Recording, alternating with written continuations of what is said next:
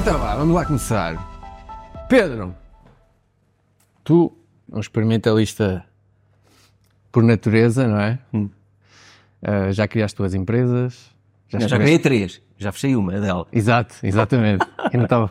Exatamente. Atualmente tens duas empresas, ah, já escreveste três livros, tens vários cursos online.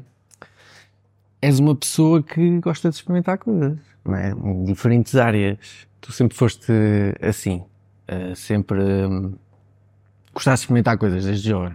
Desde pequenito. eh, Tiveste curiosidade por novas áreas. Desde pequenito a minha curiosidade era perceber como é que as coisas funcionavam.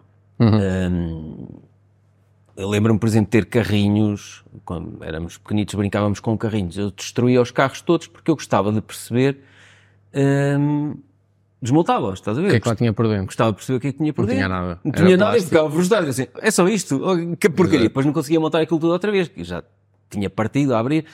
Mas uma cena que eu gostava, por exemplo, gostava de raspar os carros no chão, na parede, para parecer que o carro tinha batido. E tinha...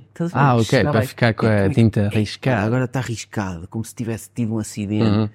Hum, portanto, eu gostava de perceber um bocado as coisas, o interior das coisas, se alguma coisa que se avariasse, eu desmo- partia toda para ver por dentro.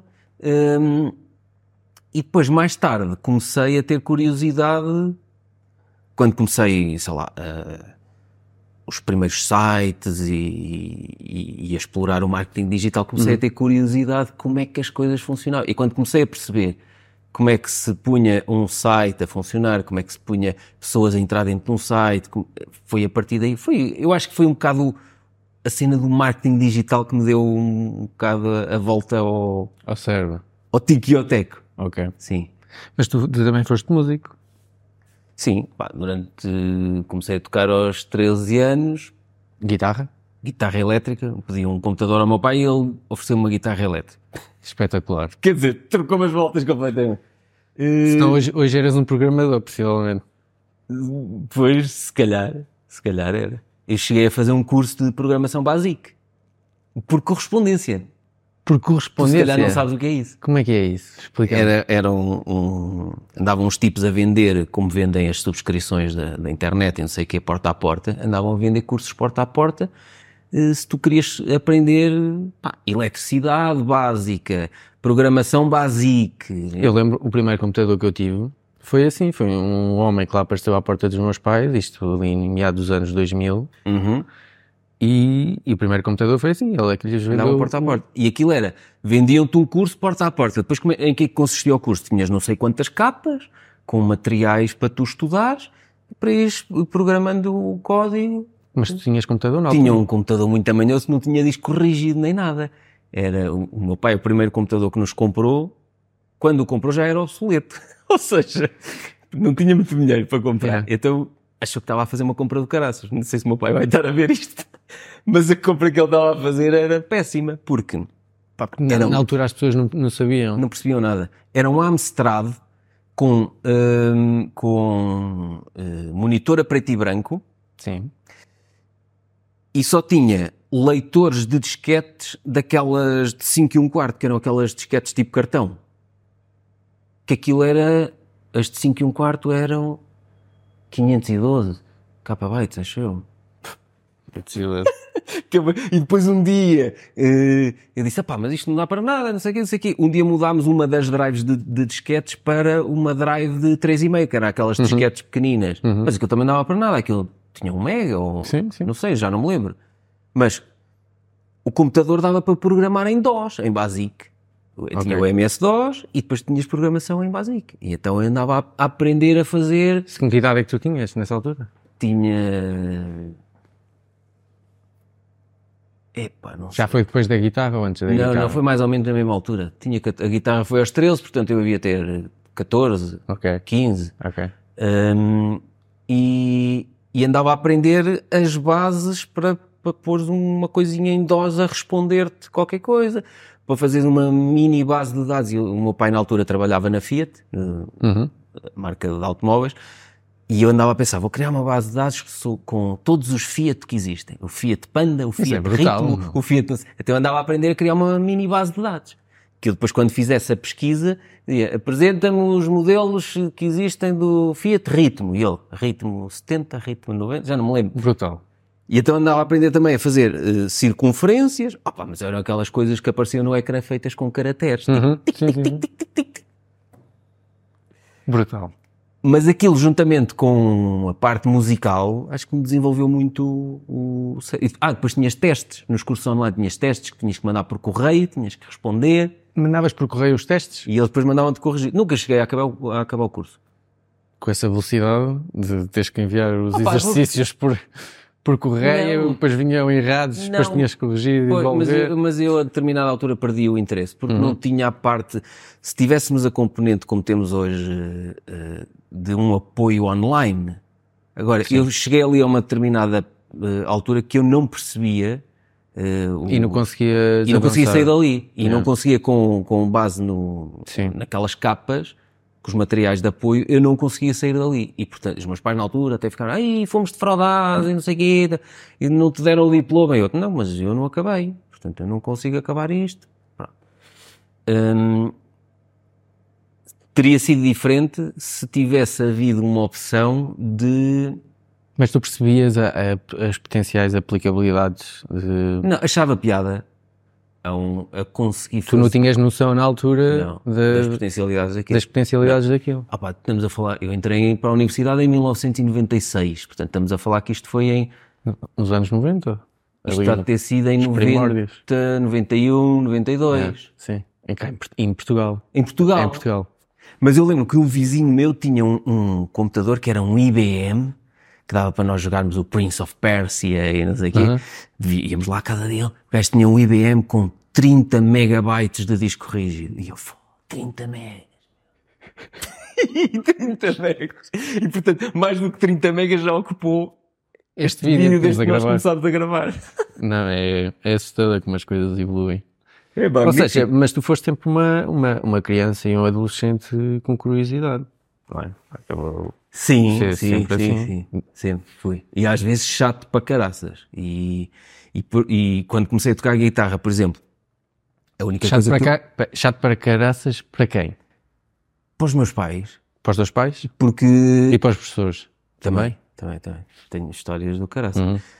que já te posso contar. Mas, por exemplo, para os meus pais era. hum, Eles diziam uma série de coisas e eu dizia, não, mas é assim como? E explicavam, pá, sei lá, diziam-me assim coisas baseadas na cultura popular. É assim porque Porque disseram que era assim. E porque o lobisomem, uma altura, meu pai contou-me que ouvia uns, umas cenas a bater, parecia um cavalo, e foi ah, e era meio homem, meio cavalo, e eu assim, oh, mas acho que isso existe, o lobisomem, estás-te a passar. Estás a ver? E os meus pais ficavam lixados por eu questionar Deus, por eu questionar a religião, por eu questionar se o lobisomem existia. Uhum. Contaram-me que não sei o quê, o meu pai viu. É que depois esta história passou do pai dele para o pai, para o pai, estava a tentar passar para mim, mas a mim não entrava. Cortaste, cortaste ali, já não passa a mais ninguém. E, pá, eu era muito. metia uma cena na cabeça. A, a minha mãe sempre disse. Quando, quando eu às vezes. Não, olha, eu vou fazer. Ó oh, filha, tu, quando dizes que fazes, é porque fazes. Portanto, eu sempre fui assim. Se eu disse que metia Ainda hoje és assim. Ainda hoje estou assim. Até e tu hoje em dia, onde é que vais buscar hum, as ideias? Onde é que tu te inspiras para experimentar as novas coisas? Opa, é, é, é giro que na hora do almoço estava a falar com a Lúcia sobre isso. E hum, nos últimos anos, como eu li muitos livros, Uhum. Como passei de há uns anos para cá a ouvir muitos podcasts, estou sempre a ouvir podcasts, estou sempre a ver vídeo, tu- tudo muito canais selecionados, que eu, Sim, não é como tu fazes também, não é? Gostas daqueles, segues aqueles, aqueles. ouves aqueles É episódios. aquilo que tu queres aprender, agora ouves aquilo. Exatamente. Como faço isso todos os dias, Uhum. faço isso ao pequeno almoço, faço isso quando venho a pé para cá, vou a pé para lá, sempre, estou sempre a ouvir podcasts. No ginásio, sempre- no ginásio tu ouves? No ginásio também. Ouves música. É muito raro, só quando estou. Eu os podcasts gosto de ver a parte de vídeo, prefiro quando tem vídeo. Ok. E então, eh, quando estou no ginásio para ver o vídeo, eu prefiro, tem que ser num, ou eu estou numa passadeira, ou estou num- numa elíptica, por exemplo. Se estou a fazer exercícios de lombares e assim, Gostas de ver a expressão, de, a Sim, expressão das pessoas mas a quando estou na máquina de lombares, que é uma coisa que tu empurras assim para trás, Uhum. não dá para estar com o telemóvel assim na mão, não é? Até ficas mal disposto. Portanto, são raras as vezes em que eu estou a ouvir música no ginásio. Uh, por exemplo, ainda há dias me mandaste um daquela conversa com o Elon Musk e eu ouvi parte no pequeno almoço, parte a caminho e o resto no ginásio. Percebes? Todos os dias. Isto ao fim de não sei quantos dias, ao fim de não sei quantos anos, isto é multiplica-te a quantidade de informação que tu selecionaste, que gostas de ouvir. Vais fazendo pontos de ligação e olha, eu ouvi isto há não sei quanto tempo, se calhar se juntar isto com aquilo. Exatamente. Pronto, e depois, portanto, os livros, isso, e depois aquelas conversas que eu já te disse, vai ter à sauna, porque encontramos lá um grupo. Pois, Sabes quando se fala ir, nos grupos de mastermind, tipo, olha, vamos juntar pessoas que têm os mesmos interesses, não sei o quê, e vamos conversar.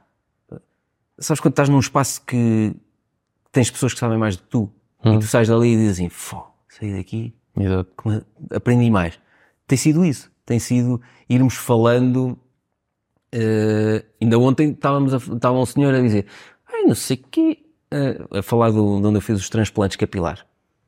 Ai, tal, onde você fez e tal. Agora aparece-me lá um, um, um anúncio no Facebook a dizer, nasceu em 1965, está a bater certinho no. E ele, como é que os gajos sabem? E eu tive-lhe a explicar. Muito fácil. Eu tive-lhe a explicar. Então, você quando se inscreve no Facebook, põe lá. Em que, A data de nascimento. A data de nascimento. Quando eu ou uma empresa qualquer vai fazer um anúncio, pode dizer assim, só homens com idades entre tal e tal, e eu posso dizer que só quero homens naquela idade, portanto nasceram naquele ano, e depois eu faço um anúncio em que eu digo, nasceu em 1965, se calhar já está com pouco cabelo, e a pessoa diz, Fónix, como é que o gajo é E eles adivinhou?" até sabem a cidade onde tu vives, Tu, possivelmente. tu podes segmentar, E tu, tu tens a localização do telemóvel ligada, não tens se isso tudo, refere. e tu podes segmentar aquilo. Eu nos anúncios segmento tudo, inclusive segmento pessoas, depois pode ser, imagina, os anúncios que eu tenho para o meu curso online Investir na Bolsa, eu segmento para pessoas que têm interesse em finanças pessoais, ações, investimentos. Como é que tu medes a, a escala de idades? Eu aí vou afinando porque eu tenho noção mais ou menos qual é o meu público-alvo no YouTube e no Spotify. E portanto, como eu falo muito também nos episódios, eu olho e digo assim, ok, o meu público-alvo está aqui dos 35 anos para cima. Mas também tens pessoas jovens. Também tenho pessoas jovens, mas eu não anuncio para, para os jovens. Mas porquê? Porque eu tenho, se tu imaginares uma, uma, uma distribuição mais ou menos normal, este pico da distribuição normal, no meu caso, no meu público-alvo, está dos 35 até ali aos 50 e tal. Sim. Podes testar, podes fazer um, um anúncio para públicos só dos 20 aos, aos 29, dos 32 aos não sei quê e dos. E aí experimentas. É, o tal, é o, a cena de experimentalismo que, Sim, lá está. que é fixe de está fazer. sempre a experimentar. E para experimentar é preciso tempo. Para pensar, Claro, não é? porque se andas na corrida do dia a dia e não Mas sei já quê- vamos aí, já vamos Ok, aí. está bem. Porque o Pedro, o Pedro trabalha 4 horas por dia, às vezes quando trabalha às 4 horas. Que às vezes mesmo a mais cedo, tipo, não é? Ah, Já está feito o dia. mas já vamos aí como é que é possível chegar a esse, a esse estilo de vida. Nível de bardinice. Sim. Para algumas pessoas, há outras. Há, há pessoas que pensam assim. Mas já, já aí vamos, já aí vamos. Sim. Olha, tu escreveste três livros, pelo Queres menos, escolas? pelo menos que eu saiba. Podes ir buscá-los. É, Pelo menos que tu saibas, né? Pelo menos que eu saiba. Podes ter aí já um escrito e não disseste nada a ninguém. Não, não, não. Ainda não. Portanto, então vamos começar do início. Então, exato. Tu primeiro escreveste o, o, o Como Conseguir Emprego em 30 Dias, que é um livro que, que eu li aqui há uns anos e me ajudou bastante. Não é? A entrar para o mundo profissional, como tu sabes.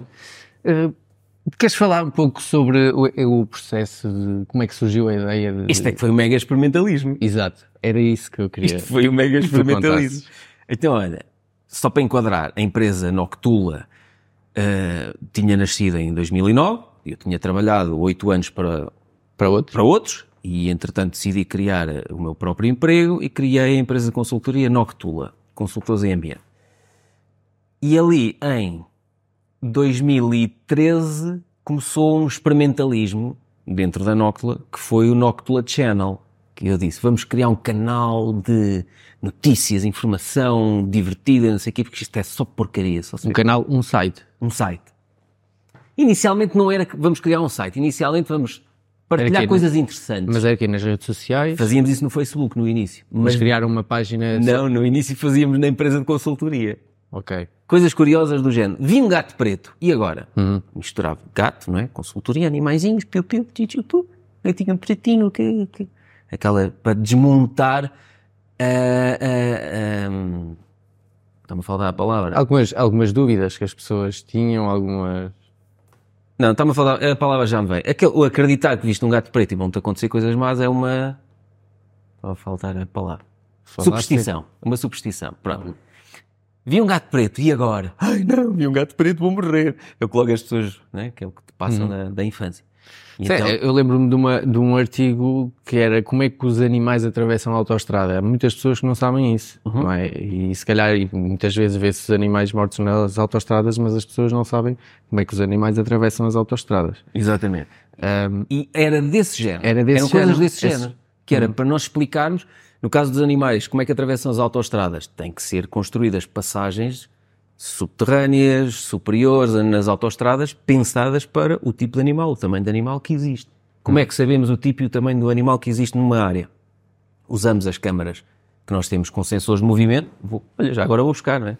Tem aqui algumas que estão avariadas.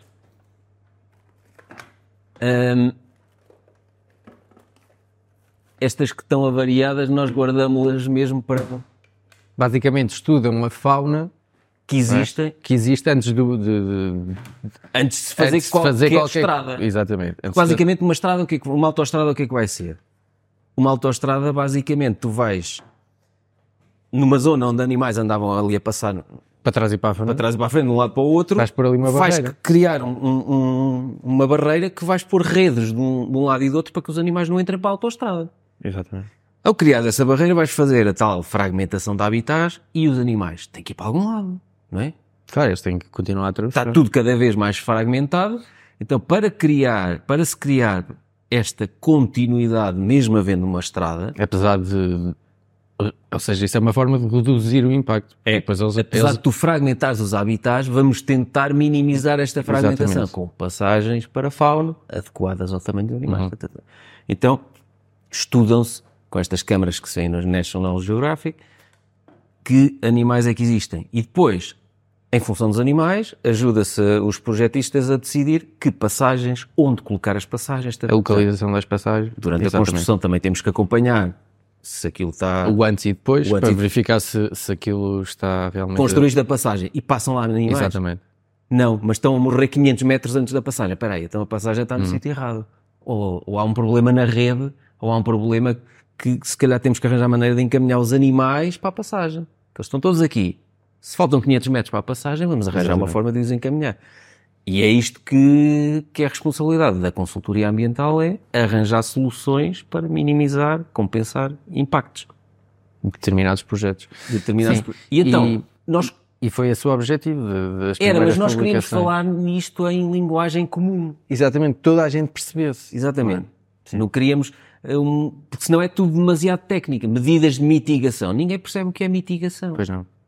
Agora, se disseres para reduzir o impacto, uh, minimizar, já. Quando dizes monitorização, ninguém percebe o que é monitorização.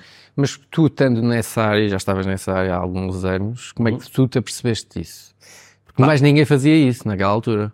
Inicialmente, vocês foram os pioneiros a tentar explicar às pessoas como é que se faziam determinadas coisas, às pessoas... E acho que ainda hoje somos os que explicam mais facilmente as coisas. Sim. Não é? Sim. Uh, agora, então isso tens que vir um bocado atrás. Vejo mais atrás de eu sempre gostei de tentar perceber as coisas e sempre gostei de tentar explicá-las às pessoas. Eu às vezes explicava as coisas à minha irmã, explicava as coisas aos meus pais. Para explicar as coisas tens que simplificar Sim, ao máximo. exato. E depois, como eu dei aulas de 2002 a 2004 ah, no Politécnico de Bragança, eu tinha esse desafio, porque estávamos ali numa fase, 2002, 2004, já havia acesso à internet, ainda era uma coisa que não era como os dias de hoje, mas eu, eu dava aulas teóricas e práticas. E para dar aulas teóricas, eu lembro-me especificamente da disciplina de hidráulica fluvial, era muito puxado eu estudar as teóricas daquilo, que aquilo é física aplicada. Sim, sim. eu tive hidráulica. a- a- ao escoamento, aos canais. E, e eu lembro-me que eu estudava aquilo e eu pensava assim: como é que eu vou explicar esta parte? Esta parte é muito complicada, nem eu a estou a perceber. E eu ia à internet, ia aos livros, tentar perceber aquilo. Porque eu pensava: se eu não estou a perceber, quando eu estiver a explicar, eles não Ninguém vão vai perceber. perceber. E vão-me perguntar. E como, eu vou, e como eu sou da idade deles, e alguns alunos se calhar são mais velhos que eu, Depois, porque tu começaste a dar aulas. sei novo, Com que idade começaste a dar aulas? eu acabei o curso aos 20, e- portanto a minha licenciatura foi de 5 anos, acabei aos 23, tinha começado a trabalhar logo, trabalhava há um ano quando, quando, Quando foste dar aulas, 24 anos. tinha 24 anos. Eu tinha alunos mais velhos que eu. Uhum. Sim, sim, sim. Eu cheguei a ter, mais tarde, não na, no Politécnico de Bragança, mas mais tarde fui dar aulas para a UTAD, onde eu tirei o curso, em Vila Real. Eu tive um aluno que foi meu colega no mesmo ano, entrou na universidade no mesmo ano que eu e foi meu aluno em A 2004. sério. Mas que ele chumbou, chumbou muitas cadeiras, ainda lá andou, andou, andou, Ok. andou, depois mudou para outro curso e foi Ai, meu aluno. É estranhíssimo. É estranho para ti e para ele, não é? Acredito. Sim. Ah, Mas já nos dispersámos. Não, não, o que eu estava a dizer é, eu tive que fazer o exercício, para mim aqueles dois anos foram um, anos de crescimento muito grande, de 2002 a 2004, apesar de eu, eu depois despedi-me porque estava farto daquela porcaria, era muito limitativo. Tinha contrato de exclusividade e eu queria fazer outras coisas para além de dar aulas e não podia, tinha exclusividade. E aquilo se calhar muita gente até gostava, mas para mim aquilo foi uma prisão horrível. Hum, mas foram dois anos em que eu estudei para caraças e tentei eh, explicar tudo da forma mais simples possível. Eu tinha um, um explicador de matemática no 12 ano que ele explicava eh, qual é aquela parte da matemática que é com letras. Em vez de ser com números, é com letras. É álgebra. Não lembro. Sim. E eu olhava A vezes C mais. E eu, como é que eu multiplico letras? Eu não percebia, aquilo dava-me um- um- uma volta à cabeça. E o gajo fazia a explicação daquilo tudo com burros e com formigas. Ou com, sei lá, eh, não era burros. Ele, Pronto, uma cabra. Ele disse: olha, juntas um bode com uma formiga, o que é que dá? E um gajo ficávamos todos a olhar uns para os outros. Juntas um bode com uma formiga, o que é que dá? E ele, o que é que está a dar? Tentam reproduzir-se? Nós tentam reproduzir. Não dá nada. E ele, exato, não dá nada. Não podes juntar um bo- bode com uma formiga porque não dá nada. E nós, ah, então vamos perceber destes aqui o que são bodes e o que são formigas. E vamos agrupá-los em grupos. E a partir daí, uma cena tão simples, de repente tu percebes, ah, espera lá, Afinal- exato, estou a, ten- estou a tentar meter uma formiga e um bode a reproduzir-se, isto não é possível. E eu tentei em tudo o que explicava, tentava explicar com exemplos o mais simples possível. Ok. Percebes? E na altura da consultoria ambiental veio um bocado assim, porque eu estava já a entrar numa fase de 2012 tinha sido, tinha sido um ano muito de crescimento muito grande na consultoria. Hum, recrutámos muitos colaboradores de forma desorganizada, não, não estávamos estruturados, foi um caos total. Foi o, o- foi o pior ano daquele negócio em franchising que eu tive que correu muito mal e que eu explico neste livro aqui. E portanto, O problema do crescimento das empresas, não é? Sim. E então, eu em 2013 já estava um bocado farto de demasiados relatórios técnicos, estudos técnicos, não sei o quê. E, e estava um bocado com vontade, ok, vamos continuar a fazer isto, mas eu preciso de uma coisa diferente disto. Eu, eu- se o meu dia todo é nisto, estou a ficar maluco. Então foi aí que eh, escreveram-nos na Universidade de Coimbra a dizer se estávamos disponíveis para receber um estágio de, de engenharia do ambiente. Curricular. curricular. Sim. Eh, três meses. Não, acho que era um estágio de verão. Dois Era um meses estágio de verão. Era um sim. estágio de verão. E na altura estava cá a Cristiana, já a Cristiana Pacheco. Ela, ah, recebemos aqui. Não, não quero. Não, não recebemos ninguém. Foi aquela cena típica minha, né? Eh, e então, ah, mas podíamos aqui para nos ajudar. Tá, tá. E eu, não, então vamos fazer ao contrário. Vamos fazer o seguinte: vamos receber alguém da área do ambiente, mas para comunicar ambiente, conservação da natureza e dos valores naturais de forma simples. E foi aí que recebemos a Sofia Correia, que, que tem uma livraria que se chama, em Coimbra, que se chama Faz de Conto. Um, recebemos a Sofia Correia, a Correia, que era engenheiro do ambiente. Uhum. E eu disse, Sofia, não vais para aqui fazer estudos de ambiente, quero que venhas para aqui. O que é que eu lhe disse? Quero que me escrevas um texto, manda-me um texto até amanhã sobre, já não sei, tipo, as alterações climáticas, ou uma coisa assim do género. Ela manda-me um texto, duas páginas, que eu, tava, que eu olhei ao fim do dia, e eu respondi-lhe assim, uh, não, meti com o registar alterações do Word. Uh, deixa lá um comentário a dizer assim, pus um registrar alterações, o que eu achava que ela podia melhorar. Acho que foi ao fim da segunda linha eu, perdeste-me aqui. Duas páginas ao fim da segunda linha, perdeste-me aqui. E ela ficou super desanimada. No dia seguinte chegou aqui, oh, então, mas estava assim tão mal. Eu, não, estava horrível. E ela, a sério, filho. Trabalhar para o Pedro Silva Santos não é fácil. Estava horrível, Sofia. Estava horrível porque se eu entregar isto a alguém, pá, se calhar eu cheguei longe demais, porque eu sou da área, cheguei à segunda linha. Ninguém lia isto. Conforme tu escreveste aqui, agora vais escrever isto é para.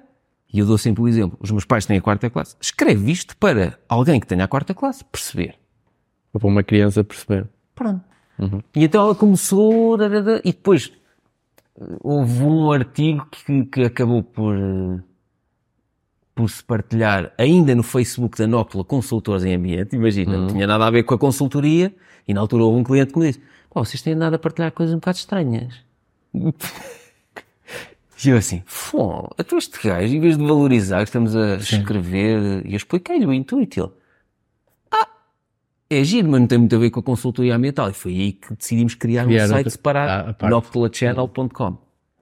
E o primeiro grande, eh, pá, os primeiros grandes artigos era eh, o cuco, que o cuco, eh, a fêmea põe os ovos no ninho de, outros, de outras aves. E a outra ave pensa que é um filhote, está ali a tratar dos ovos todos, quando a determinada altura se apercebe, oh, já só cá está um, um- uma ave e é grande demais. E já mandou os outros todos para fora do ninho, matou-os a todos. Portanto, o cuco não se dá ao trabalho de fazer, é oportunista. E ela fez um artigo muito interessante sobre o facto do cuco ser um oportunista. Não se dava ao trabalho de fazer nada. Uau, põe o ovinho e vá, trata do Mas ovo. é- era ela que tinha essas ideias? Era. Ok. Ela tinha essas ideias, porque ela já lia um, um- artigos de sites americanos, tipo o Tree Hug, e o, havia assim umas coisas, Ok, ia Bored lá buscar Panda, ela Sim. ia buscar assim, e ela, ei, olha, giro, vou escrever um, um sobre isto. E houve um que, para explicar, que o título acabou por ser Porquê que o urso polar não come pinguins, hum, para explicar que o urso polar está no Polo Norte e os pinguins estão no Polo Sul, que era preciso uma grande volta. Normalmente as pessoas não, não sabem. as pessoas não, não associam isto. Sim. Mas esse, esse, saiu esse nome porque o desafio da Sofia, coitada, era hum, ok, escreveu um artigo e disse: ah, este está simples, está fácil de perceber. Agora vais criar 25 títulos alternativos para escolhermos um título. E ela, pô, fónico. E, Ou seja, Hoje era fácil com o chat GPT. Exato. Hoje era fácil. Então ela a escrever eh, aquilo ao fim de 4 ou 5, 6, 7 títulos, perdeste a imaginação. Pois é, é difícil. E Isso é um aí- exercício muito difícil. É muito difícil. Mas aí é que começas a sair mesmo fora. Tipo, ah, tenho que fazer mais quantos? Mais 12 títulos? Ou quanto, quanto é que falta? Aí é que começas a avacalhar e a, a sair completamente fora daquele título dentro da caixa. Então, aquilo foi, opa, aquilo foi brutal. O, o site foi um sucesso, as pessoas começaram a, a gostar de- daquilo que nós escrevíamos e enquanto estava o pessoal entretido, nós entretidos a fazer relatórios técnicos, estava a Sofia entretida a escrever sobre coisas giras, de ambientes, Para partilhar na net. para partilhar na, na internet. Mas qual era o intuito daquilo? Começar a escrever de forma que toda a gente percebesse e depois, como eu andava já a ler livros de marketing, explorar que tipo de imagens, que tipo de títulos, que é que atraem pessoas nas redes sociais para dentro de um site. É que levam as pessoas a clicar. A clicar para vir para dentro de um site, estás a ver? E foi na altura que se começou a falar no clickbait, não é? Que é aquela coisa de ah, sim, dás um título para o quê? Quem é que morreu? Clicas. Exato. E depois, ah, afinal não morreu nada, cara. Este título enganou-me. Estás a ver? Era nessas primeiras manipulações do copywriting. Sim, sim. Então nós andávamos a testar coisas. Hum, chegou a ter 2.500 visitantes por dia. O site. É um site escrito em português. Estás a ver? O Nocula Channel. Isto há quantos anos? Atenção. Isto em 2000 e... Portanto, isto foi em dois- dezembro de 2013. O que, a internet, o site. o que a internet não é o que é hoje. Que não é o que é hoje. Há 10 anos atrás. 2500 em Portugal é, era um super site. Era um super site, exatamente. Agora, imagina, em novembro de 2014, cerca de um ano depois de termos criado esse projeto, que eu, eu mais tarde acabei por chamar o Laboratório Experimental na área da comunicação, eh, eu decidi criar uma palestra por causa de uma conversa que tive com, com uma professora aqui no Politécnico, porque assim, depois toda a gente nos conhecia. Olha, são os gajos que escrevem sobre o ambiente não sei o quê. Depois eram aqui de Viseu. Éramos aqui de Viseu, então o Politécnico de Viseu, a Escola Superior de Tecnologia e Gestão, que tem Engenharia do Ambiente, começou a contactar-nos. hum, e na altura convidaram para dar uma aula, olha, e era para mostrar estas câmaras, tal, com sensores de movimento, para mostrar o detector de ultrassons que nós usamos para detectar os morcegos. E eu explico aqui nesse livro, aqui na, na introdução. E eu disse à professora, ei, oh, professor, que grande seca, então eu vou lá explicar isso. Eles querem saber disso para nada. Eu ia lá, mas a dar-lhes um- umas dicas para quando eles forem para o mercado de trabalho, que aquilo é uma vergonha. Para como, como conseguirem emprego, não é? Não, ainda não tinha esse título. Já te vou dizer qual era o primeiro título. Eh, e ela disse, então, olha, faça lá, faça as duas coisas. Venha aqui dar uma aula sobre... E fala também de, de faça arranjar uma emprego. de emprego. Uhum. Está bem, pronto. Eu arranjo-lhe aqui uma sala, não sei o quê. Bem, Sofia, lança aí umas inscrições para uma coisa. Tá, tá, tá. Então a, a- a Sofia começou a experimentar umas plataformas de para gerir inscrições, já não me lembro o que é que ela usava. Hum, isso, estamos a, isso foi em que ano, mais ou menos? isto, o primeiro evento foi em novembro de 2014. 14. 14. Ok. E o, o evento era para se chamar Como Evitar 7 anos de Azar. Porquê? Porque eu gosto do número 7 e era como é que tu te deves com- comportar para não andares 7 anos à procura de emprego, basicamente. Ok. Só que ninguém gostou desse título. E agora, visto à distância, o título era bastante horrível. Fizeste aquele exercício dos 25 títulos? Não, não fiz. Lancei o título e disse quero este e disse ao Ricardo Matias, faz-me um, quero um... Nós na altura tínhamos uma avença já para começar a fazer eh, coisas de design, não sei o quê, para os sites, porque já tínhamos o Noctua Channel, sim. tínhamos feito um rebranding da Noctua Consultores, do site. Hum, e eu disse, faz-me aqui um cartaz como evitar sete anos de azar. Mandei aquilo para a Escola Superior de Tecnologia eh, e Gestão, detestaram o TIC. Telefonou-me o professor que estava lá à frente, na direção da escola. Olha, sem querer eh, manipular a sua vontade, de... sutilmente disse, manipulando a sua vontade, eu não gosto nada deste título, porque azar, está aqui a palavra azar, quer dizer, estamos a meter um- um- uma palestra numa escola em que havíamos passar a, a palavra de esperança e alegria e, e acabem o curso e, não é? E você já está a dizer azar. Mas quem é que vai a uma palestra para evitar sete anos de azar? Eu, exato, é saberem as coisas que têm que fazer para evitar ter sete anos. Olha, eu não gosto disso. Como havia assim mais, como conseguir eh, um emprego? Ou como chegar àquele emprego, não sei o quê. Uma coisa assim do género. Eh, olha, deixa-me pensar. Mas eu estava naquela tipo, não, vou dizer que não e vou manter a minha e o caso. Eu é que sei. Eu é que sei, mas depois pensei, como conseguir emprego? E foi aí que eu pensei, se eu estivesse agora à procura de emprego, que passo a passo é que eu seguiria? Então lancei um desafio, como havia aqueles desafios de 30 dias, de 100 dias e não sei o quê, lancei o como conseguir emprego em 30 dias. E então tinha que ser definido, como é definido, como foi definido mais tarde no livro, no dia 1 fazes uma coisa, no dia 2 fazes outra, no dia 3 não sei o quê. É um plano para seguir uma coisinha pequenina por dia. Novembro de 2014, lanço o primeiro evento. No auditório de 200 pessoas estavam 200 e tal. Havia pessoal de pé, não sei o quê, pronto. uma coisa brutal. Mas tu já tinhas definido os 30 passos nessa, nessa, nesse primeiro evento? Inventei-os, sim. Inventei, tipo, ora, vou, começo por aqui. Ok. E porquê é que definiste 30? Era para ser um mês? Era para ser um mês, exatamente. Porque é assim, por quem menos, já houve quem me escrevesse a dizer, seguia o método e conseguia menos, conseguia em 14, conseguia em não sei quantos dias, mas Mas o objetivo é, é tu ao final do mês teres aquilo preparado para te poderes candidatar a uma em menos. Tu, tu quando mandas o currículo é no dia 21, acho eu. 21. Ok, e já tens preparado. Mas já preparaste tudo entre... O, o que é que as pessoas se esquecem normalmente? Que quando mandas o currículo, se o currículo se destaca, eles vão investigar quem é que tu és. Vão pesquisar nas redes sociais. Exatamente. Vão meter o É teu que nome acho. no Google, vão meter o teu e-mail no Google, o endereço de e-mail no Google.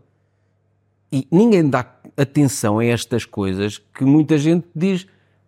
O o Pedro é um psicótico com estes detalhes. Não, tu- como eu digo aqui, se tu tens um, um, um endereço de e-mail ratinha.69, arroba, não sei, opá, eh, eh, se calhar vais, vais sacar risada aos recrutadores, mas não vais sacar muito mais. Não é? Se calhar não vais à entrevista. Se o teu endereço de e-mail é perseguidor eh, 32, percebes?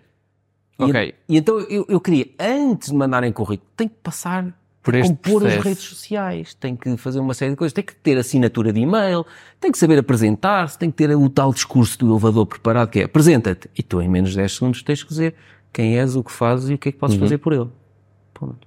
Tens de ter isso preparado, decorado e depois dizer aquilo de forma a que não pareça que aquilo está decorado, já está interiorizado em ti. Percebes? Bem, o, o evento foi um sucesso. Partilhámos aquilo nas redes sociais. A Sofia, fala, redes sociais, não pela channel, bem, só universidades a quererem em todo lado. A partir daí começaste A daí. a correr todo o país com esse evento. Ou primeiro escreveste o livro? Não, comecei a a percorrer o país. Em novembro de 2014. O livro só saiu em março de 2016. Depois, nesse, ao longo de montes de eventos, fui começando a pedir dinheiro. Acabou. Claro, Olha, é? isto agora vai ser. Mas agora que eu olho. Devias ter pedido mais. Não! Lá está o experimentalismo. Eu levava 120, 150 euros por evento. Estás a ver? Pá, Depende da localização, às vezes. Pois, sim, aqui ao lado. Mas repara, agora eu olhando para os valores, ainda ontem, por exemplo, mandei um, um, um print à, à Estela porque convidaram para, em março do, do próximo ano, não sei quando é que vai sair este episódio, mas em março de Eu 2024, também não sei ainda. convidaram para, para fazer uma palestra numa feira de empregabilidade e não sei o quê. E neste momento, as minhas palestras são 2.704 euros. Mas no, em 2024, no primeiro semestre, é 3.700 3.407. Mas só para que as pessoas que depois forem ver isto percebam, isto Foi uma progressão. foi uma progressão. Isto Exatamente. foi um ganho de autoridade ao longo dos anos Exatamente. para tu hoje poderes pedir esses valores Mais livro. por uma palestra. Mais palestra. Depois é assim, depois tinha, tinhas estas pessoas que me escreveram, disseram, fomos à palestra de Barcelos. Isto é E adorámos. Isto é a acumulação de, de vários anos de trabalho. Muitos. Portanto, estamos em 2023 a gravar. Isto, a primeira foi em novembro de 2014. Ou seja, quase 10 anos. Foi há nove. Foi há nove Mas anos. estavas a dizer, em Barcelos, Ah, Foram-me ver, adoraram e agora pediram lá para baixo. Não vou dizer exatamente onde é que é. Querem lá para baixo, num Politécnico, querem que eu, que eu esteja. Pronto, E eu já disse à Estela, se adjudicarem ainda este ano, é o preço de agora. for para o 2.704. ano. Se a palestra é para o ano, mas se adjudicarem este ano, ainda vai ser ao preço deste ano. Se adjudicarem a partir de 1 de janeiro do próximo ano, já é 3.407. E eu lembro-me que. Pá, é giro olhares para uma coisa que foi. A primeira foi gratuita e eu investi quase 500 euros num coffee break. Pois, isso é outra. Ele vai fazer uma coisa gratuita e vai gastar 500 euros no coffee break. Quem é que faz isto? Foi magnífico. Foi, houve- foi um evento, foi um orgulho. Vermos o resultado daquele evento, pá, foi um orgulho. E há montes de fotografias. Sobrou muita comida ou comeram tudo? O pessoal parecia que não comia há 15 dias. Eles nunca tiveram um coffee break assim. Não, pá, aquilo tinhas bola, tinhas tudo e mais alguma coisa que eu posso que Mas o que é que passou pela cabeça para fazer assim um, um coffee break? Eu não tinha noção, um coffee break para 200 pessoas, não tenho noção o que, quanto é de bola, quanto é de disto e daquilo. Mas compraste a mais ou, Comprei a mais, aquilo é para ir para 450 pessoas. foste lá ao dia a seguir fazer a segunda palestra para, para comerem o resto? Não, pá, aquilo foi gigante, foi demais, eu não tinha noção, porque nós não somos uma empresa de eventos, nunca fizemos Claro, um evento. claro, claro. Sim. Estás a perceber?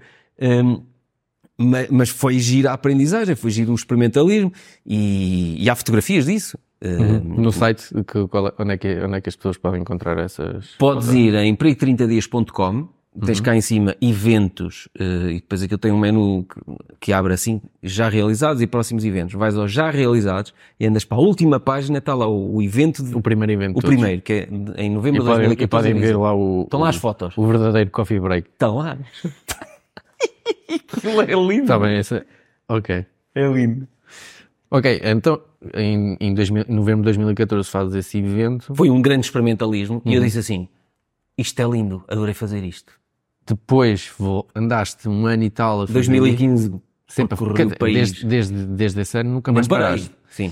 Mas eh, depois quando é que te lembraste? Ok, eu posso se calhar escrever um livro Porque o sobre pessoal pedia-me, o pessoal. chegava ao pé de mim e dizia-me assim: epá, foi brutal, este passo a passo faz todo sentido, vou começar a implementar. Só que eu tenho uma dificuldade, isto devia haver um manual, porque eu daqui a uma semana não me lembro. isto. O Exatamente. que é que eu faço agora? É, devia ter gravado isto, ou devia... E eu assim, pois se calhar fazia sentido escrever um livro. E foi aí que eu comecei a escrever um livro sobre as coisas que eu dizia na palestra e as coisas que me iam perguntando. Por exemplo, aqui no capítulo 30 tem as perguntas na entrevista de emprego.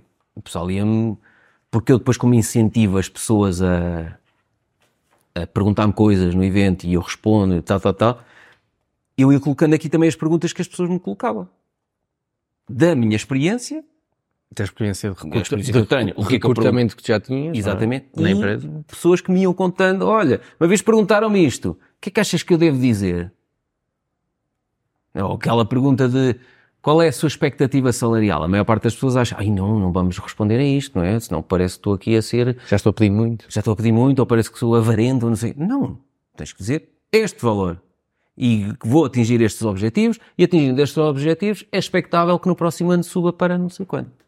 Já estás aqui a dizer, sabes o quanto vales, vais, eh, vais fazer pela empresa para crescer isto, atingir estes objetivos, e quando atingires estes objetivos, queres ser recompensado com um aumento para.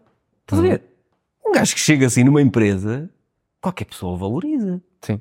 Ele sabe exatamente. Isso é, é facto. E é, é difícil encontrar pessoas assim. Ok, então, e quanto tempo é que demoraste a escrever esse livro? Isso foi rápido. Depois de tantas Não, palestras. Não, não, não, não. Eu fui escrevendo e. Opa, foi 2015. É, foi um ano. E um Demoraste mais tempo a escrever esse do que o Averrar? Não, estes demorei mais. Pronto, então, Estes já fui- vamos a estes Já vamos fui a escrevendo. Esse Já vamos a esse. E depois o processo final foi assim, dei-lhe um, um aceleranço nos últimos seis meses, mas este fui escrevendo ao longo de vários anos. Ok, ok.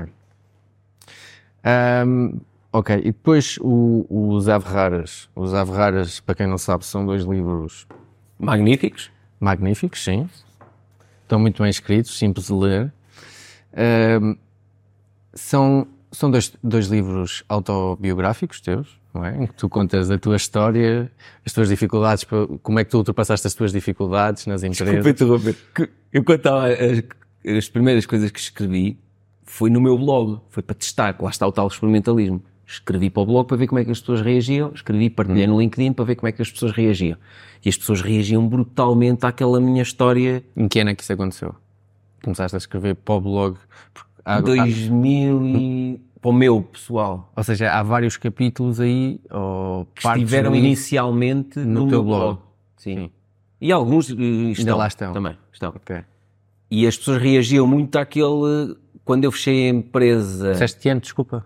2000, não disse o ano, 2017 comecei a escrever, 2017, após o.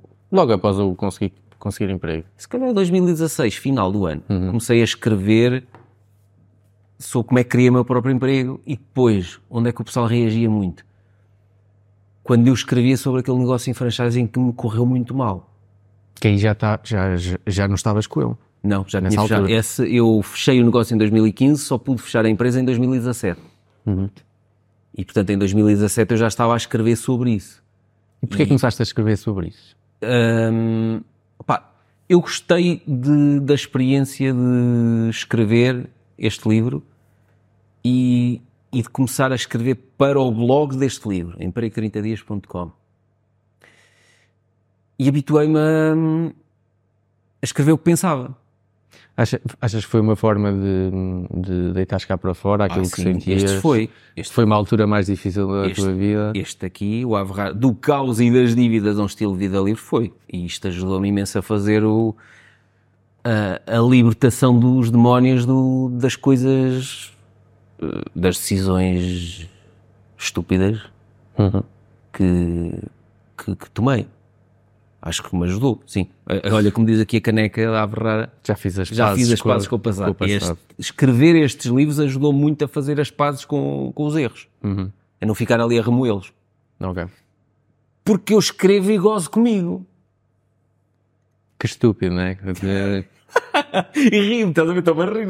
E, e isto acabou por. eh, Do, do, do lado de quem lê, acaba por ser do género: epá, está aqui um aviso, esta armadilha, se seguires por aqui, é muito possível que te aconteça também isto.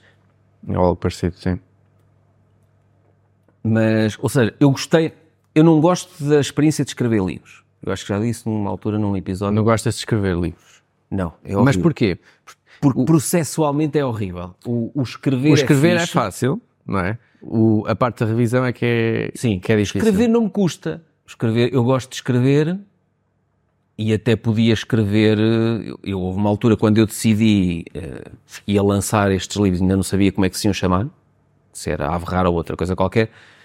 Nos últimos, em 2000 e Tu lançaste um logo a seguir ao outro. janeiro de praticamente. 2020, junho de 2020. Eh, Em, em- no verão de 2019, eu estava a escrever um, um, um artigo por dia. Um artigo por dia, um capítulo por dia. Mais ou menos. Mais ou menos. Sim. Sim. E porquê que não, não escreveste tudo junto? Um, porquê que Escrevi não é- tudo. Escrevi. Não, ok, escreveste tudo junto, mas porquê que não, não, não, não foi só um livro? Porque ia ficar assim. Um livro com 600 páginas. eu só me percebi no final. ok. Porque eu fazia, eu escrevia, escrevia, escrevia, Mas podias escrevia. ter feito um livro com 600 páginas. Podia, podia. As pessoas se calhar é que não compravam. Assustavam. Não sei, eu- o Ricardo Matias dizia, eu, eu tinha o telemóvel em modo voo, ele tentava-me ligar, não conseguia ligar, eu tirava o modo voo e tipo namorada ressabiada tinha lá já. Ricardo Matias tentou-lhe ligar quatro vezes. E eu ligava, e eu, o que é que foi? Parece uma gaja ressabiada. E ele, Fónix, meu, ligo-te, nunca consigo. Nunca temos. Porque ele antes era religioso, depois do almoço o Ricardo Matias ligava. Ligava? Todos, os dias. Como está? E eu quando estava a escrever, modo voo. E às Claro. vezes tirava isto às três e meia, quatro da tarde, tirava, lá tinha. Quanto tempo é que escrevias diariamente? Tu escreveste diariamente ou escrevias como te apetecia? Eh, houve ali uma fase que escrevia diariamente. E quanto tempo é que escrevias? Quanto, Eh, tempo, quanto tempo é que conseguias estar com, concentrado e com inspiração para estar a escrever? Não era por tempo, era por. Imagina. Eu dizia assim: vou escrever sobre quê? Vou escrever sobre como é que eu aprendi a gerir a ansiedade. Pronto. Ok. Então vou escrever sobre isso. Mas pensavas isso no dia? Ou... Sei, era, o- eu dizia assim, que situações é que me causam, eu tenho aqui um capítulo sobre a ansiedade neste, que situações é que me causam ansiedade? Olha, então comecei a elencar, há situações que me causam ansiedade, nananana. uma delas eh, é ter que ter conversas difíceis, fico sempre ansioso antes de uma conversa difícil, não sei o que, não sei quê. Como é que eu faço? Eu escrevo e não estou preocupado, ok, já tem que estar perfeitinho, vai sair assim no artigo ou no livro, não sei. Não, eu escrevo só para cuspir Deitas cá, ideias. deitas cá para fora. Cá para fora. Bem, eu até escrevo relativamente rápido no computador. Então pus-me a dizer, como é que eu digo e já está. Agora assumo, sofre as consequências. E é assim que eu faço, que é, já não fico cá com ansiedade, aí vou ter uma conversa difícil. Não, chego lá e digo, olha, tal. E com que sim, sem vaselina. Por falar em ansiedade, tu quando começaste a dar palestras, não sentias ansiedade antes teres um público de- com 200 pessoas, uma, uma sala com 200 pessoas a falar para 200 pessoas? Porque eu sinto, eu sinto, Ansiedade ao ponto de onde é que é a casa de banho e teres que teres eh, os intestinos todos às mas, mas sabes que o que que eu tenho sinto. percebido é que toda a gente sofre disso, ou a determinada altura da sua vida sofreu disso. e eu sof- sofri mais do que sofro hoje, e mesmo assim, às vezes, quando vou, tenho reuniões mais difíceis, também fico um bocado Como é que ansioso. resolves isso? Não resolvo, faço. Uhum. Não penso muito no assunto. Porque eu arranjei estratégias. Uma das minhas estratégias é hum, tentar, hum, quando eu sei que vou ter um dia difícil, uma reunião difícil, por exemplo, tento organizar o meu dia e tento estar o mais, o mais ocupado e mais distraído com as outras coisas. Ou seja, preparo a reunião e o resto do tempo. E depois vais que- fazendo o resto. Exato, tenho que estar a fazer outras coisas para não estar a pensar naquilo. Ok? Essa é uma das, das minhas estratégias. Eu, por exemplo, hum, no início, quando, depois do Covid, quando comecei a fazer hum, eventos online, eu nunca tinha feito. Hum, O primeiro, Eu ficava assim, cara, vai-se ouvir? Eh, isto, eu vou vê-los? Eh, como, é, como é que é a plataforma? Como é que é o Zoom? Como é que é o Teams? Como é que é... Pá! E de repente sabes que tinhas do outro lado 200 ou 300 pessoas e que tu tinhas aquele período, és orador naqueles 45 minutos. E a seguir vem outro. E depois tu dizes, então, mas eu nem nunca funcionei com isto. E pá, uma das coisas que eu faço nos eventos online é, e, e vi no documentário do, do Tony Robbins, que ele tem um trampolim atrás do palco. pois é, eu já vi. E se tu saltares, se andares a saltar um Sim. bocado, e se bateres palmas, aquela cena liberta-te um- um- um- uma adrenalina, bota. Eu, eu, eu também faço assim, eu estico-me, Uhum. estico-me, fazer o xixizinho. Isso, isso o xixizinho tem que Do ser. nervosismo, Sim. estico-me bem, sa- Mas nos eventos ao vivo dava-me a volta ao intestino, inclusivamente. Hum. E hum, como é que eu comecei a resolver nos, nos. Isso é importante para as pessoas. Porque as- muitas vezes as pessoas não avançam por causa disso, ou não fazem determinadas coisas na vida por causa dessa ansiedade. Sabes que houve uma vez, estou-me a tentar lembrar onde é que foi, num evento que eu estava a fazer isto que eu vou dizer agora, e quando entrou o último aluno, uma, a professora entrou e disse-me assim: Isso é para gerir a ansiedade, não é? Eu, é. Ela, muito bem. Então como é que eu faço? Imagina que vamos ter um, um evento às nove e meia da manhã. Os meus eventos normalmente são de três horas. Ahm, vamos ter um evento às nove e meia da manhã. Eu às 8h45 já lá estou. Sendo assim de manhã, eu no dia anterior já lá cheguei, fico alojado lá no hotel, já cheguei, no dia anterior, tipo às 5, 5 e meia da tarde, combinei com a organização, fui, testei tudo, vi o material, tal, projetor, não sei, não, este não dá, ligo o meu, ligo o meu computador, ligo o vosso, tá, tá, tá, deixa ver, slide, tá, tá, tá, está a funcionar, micro, tá, tá, tá, tá. E depois pergunto, vai estar aqui alguém do som, vai estar alguém das luzes, não sei o quê, e pergunto, se não, ah, ele depois vai chegar, então onde é, quero saber onde é que é o quadro elétrico, onde é que é a mesa de som, onde é que é tudo, não sei o quê, para o caso do gajo não chegar. Percebes? Portanto, eu controlo aquilo. Essa é uma das formas que eu arranjo, é, eu controlo tudo, eu quando chego lá já não é novidade para mim. Se o evento for às duas e meia da tarde, eu chego lá às onze da manhã. Reduzes a probabilidade de algo correr mal. Exatamente. Portanto, se for de manhã, eu chego lá no dia anterior. E, e por isso é que quando vou no dia anterior, vai a Lúcia comigo, Ou aproveita. seja, tu combates a ansiedade através da preparação. Sim. No dia, quando os alunos começam a chegar, podem não ser alunos, estou a falar alunos, neste caso em concreto, podem ser eh, outro As público. pessoas. As pessoas começam a chegar, o que é que eu faço? Meto-me com todas, uma a uma. Isso é. Exato. E eles É- vão- estão a chegar, vêm a dizer não sei o quê, e eu, então mas tu estás a falar nisso a esta hora? Estás a chegar atrasado? o Isso evento faz já está perder, bem, estamos isso no faz intervalo. perder a tua E as ansiedade. pessoas, no intervalo, mas são nove e meia da manhã, não começa, são nove e vinte, não começa às nove e meia. Não, isto começou às oito. E a pessoa fica assim, tipo, quem é este gajo? Depois, ah, é que não, não, não, não, tá, já está, ele já está. Primeiro, eu já não sou novidade para ele, portanto, essa pessoa já vai estar com outra cara e já vai reagir de forma, olha o palhacito que se meteu comigo, não sei o quê. Portanto, é um quebra-gelo para todos. E eu- vais estar com mais atenção àquilo que tu vais Pois vai. dizer. e depois eu vou identificando ali alguns que são os mais mitras, os mais brincalhões, os mais não sei quê, os mais tatatá, e depois a meio, como eu tenho sempre parvoices, a meio vou-me metendo. Por exemplo, ali o Zé Carlos, que já se, imagino como é que eu sou que era o Zé Carlos. Veio um, tatatá, está ali a armar-se, tatatá, não sei o nome dele, E eu, oh, Vitor, anda lá, entra. E outros, Vitor, os colegas todos, Vitor, não sei qual é o Zé Carlos, olha, agora és Vitor. E eu, pronto, já sei que é Zé Carlos. Vou Ok. ter com o Zé Carlos. Estás a ver?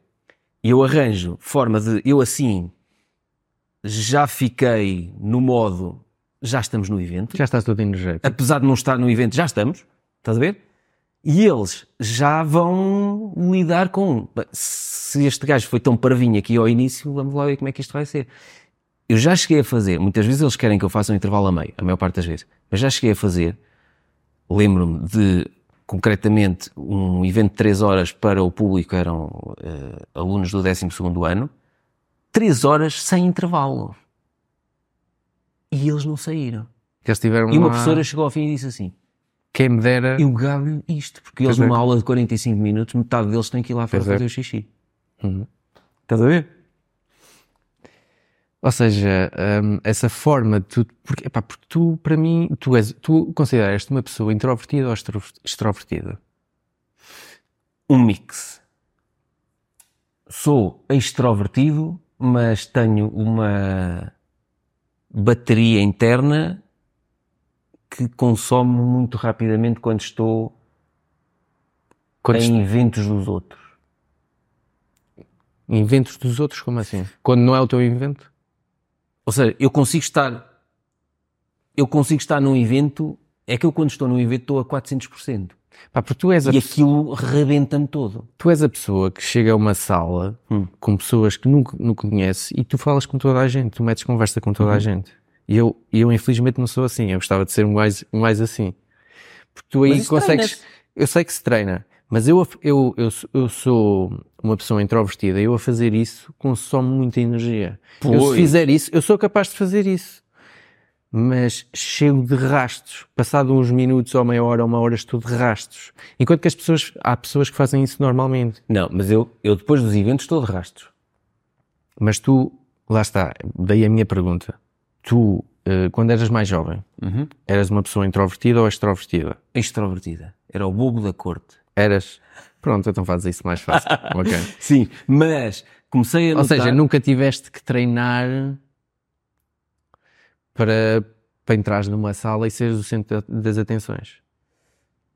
Não, mas quando vais para uma coisa... eu- tive que me treinar nas coisas sérias, tive que me treinar para ser aquele adolescente que se estava a cagar, que aquilo ia ser uma brincadeira. Porque se tu vais para uma brincadeira, não vais nervoso, não vais... Sim, não é? exato. Encontras uns amigos novos, não sei o quê e tal, e vocês vão andar à pedrada ao- ao- aos carros. Uma estupidez qualquer. Vão andar a mandar uvas, tá- estás numa quinta, estás a roubar uvas e a mandar para os carros que tá, tá, acertar-lhe nas vibras. Não interessa quem lá está. Mas a in- a interação que tu fazes com as pessoas, Eu, tu te metes com toda a gente. eu treino-me para Isso é achar que natu- qualquer coisa séria é uma brincadeira. Mas essa interação é natural, essas social skills são, é natural de ti ou tiveste que a determinada altura da tua vida começar a treinar como fazer essas coisas? Eh, É natural porque me diverte. Ok? Di- A mim diverte-me estar sempre a fazer parvoízes. Ok. Hum, e nas coisas sérias, às vezes reuniões, quando, eu- quando eu ia às reuniões, que agora não vou, né? mas reuniões, eu tinha que me controlar. Percebes? Ok, o teu, o teu problema era O controlar. meu problema era controlar-me, porque quando o pessoal começa a falar em coisas demasiado sérias, a mim apetece-me dizer uma estupidez qualquer, só para o pessoal dizer, exato, vamos mas é partir esta merda toda e, e pronto, vá, quanto é que é? Adjudicamos já e não vamos continuar a falar. Hum,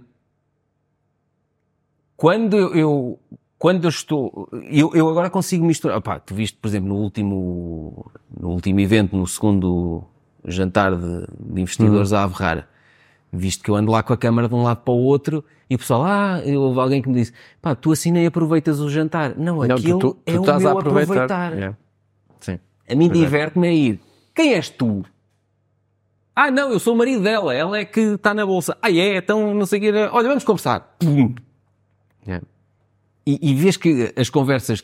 A mim o que mais me diverte é fazer conversas. Ainda ontem gravei, ontem não, anteontem gravei uma conversa em que a pessoa no dia anterior mandou-me no LinkedIn: olha, mas queres saber um pouco sobre mim? O que é que eu faço? E não sei o que eu, não, não quero saber nada sobre ti. E ela ficou do género, Hã? E fizemos uma conversa de 2 horas e 16. Percebes? E eu gosto desse registro porque se eu descubro que tu és famoso ou que queres não sei o quê, eu prefiro não saber que tu és famoso, percebes? Eu prefiro descobrir ao longo do, do processo que, olha, tu és isto, tu és aquilo, tu não- ah, já fizeste aquilo, tu trabalhas com não sei Tu és quê. uma pessoa interessada em pessoas que não precisas de saber o- Não, inicialmente o background não, porque para se, teres determinado interesse e nela. se eu souber eu posso Ok. começar a meter filtros em cima. Exato. Tipo, ah não, peraí, eu a este gajo não lhe posso dizer... Não posso dizer isto, não posso falar daquilo. Uhum. Ok?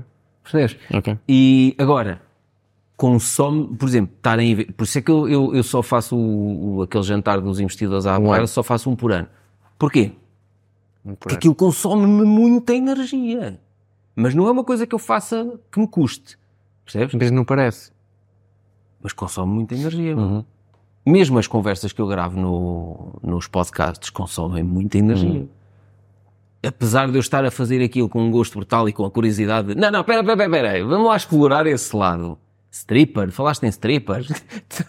Esta última falou em strippers, falou num, pá, numa cena, ela estava a ficar desfocada e eu assim, estás a ficar sem net. E ela, ah, o, o meu filho entrou agora aqui em casa, não sei o que, eu vou lá dizer-lhe para não, o que ele estiver a ver. Para... E eu, ui, já está a ver filmes porno, não sei. Portanto, saiu logo assim e ela contou-me uma cena que apanhou. Quando o miúdo era mais novo, apanhou o filho. Ela entrou no quarto, olha filho, e ele ficou branco.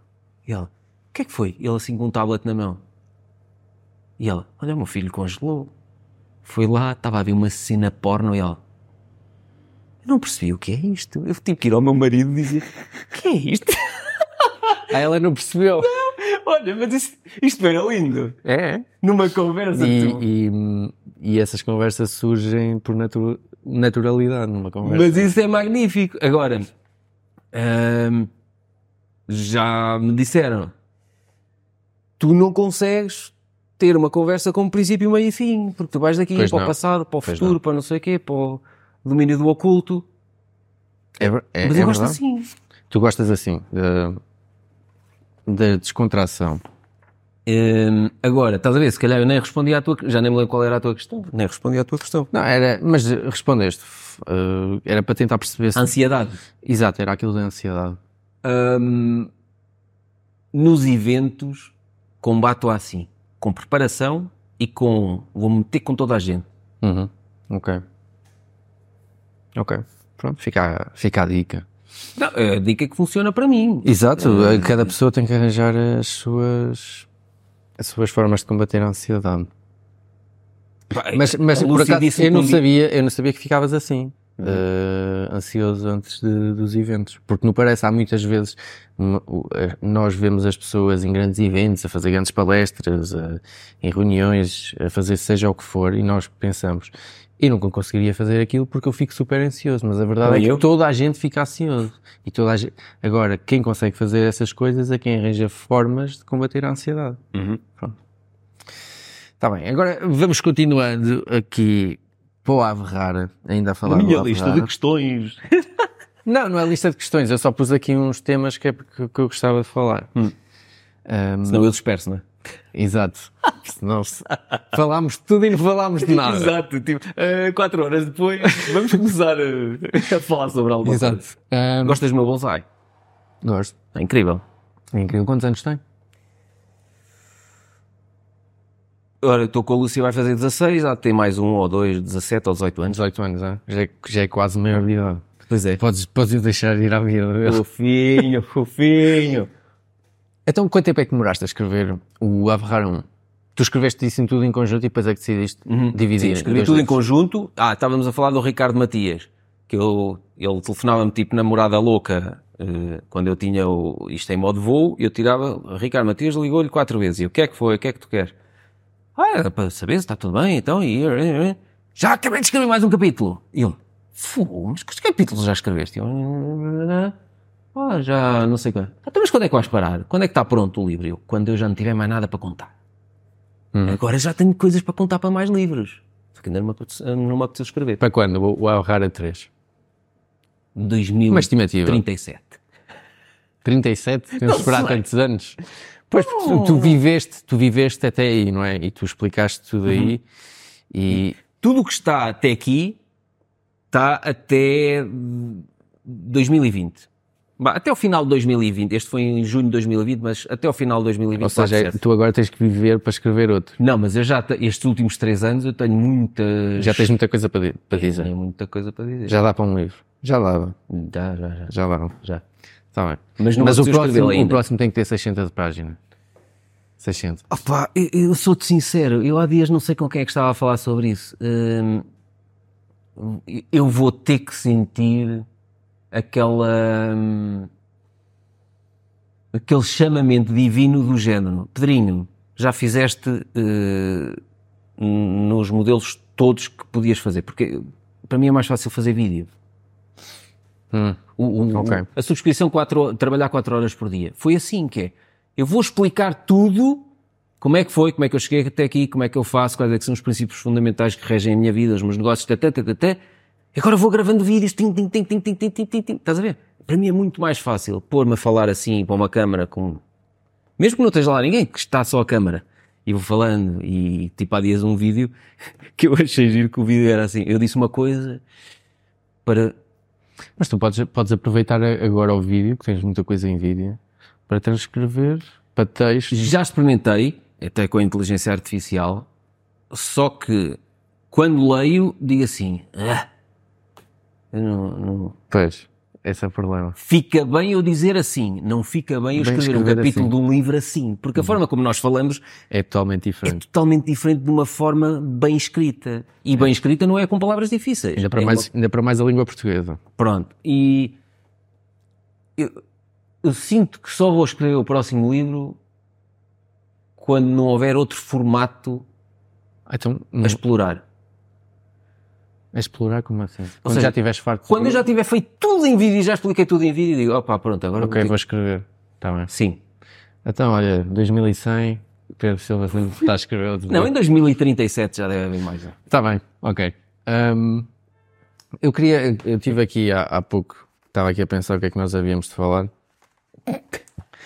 E eu vi aqui, e vim aqui ao último capítulo do, do Ave Rara 2. Hum, O que é que diz? Já nem me lembro.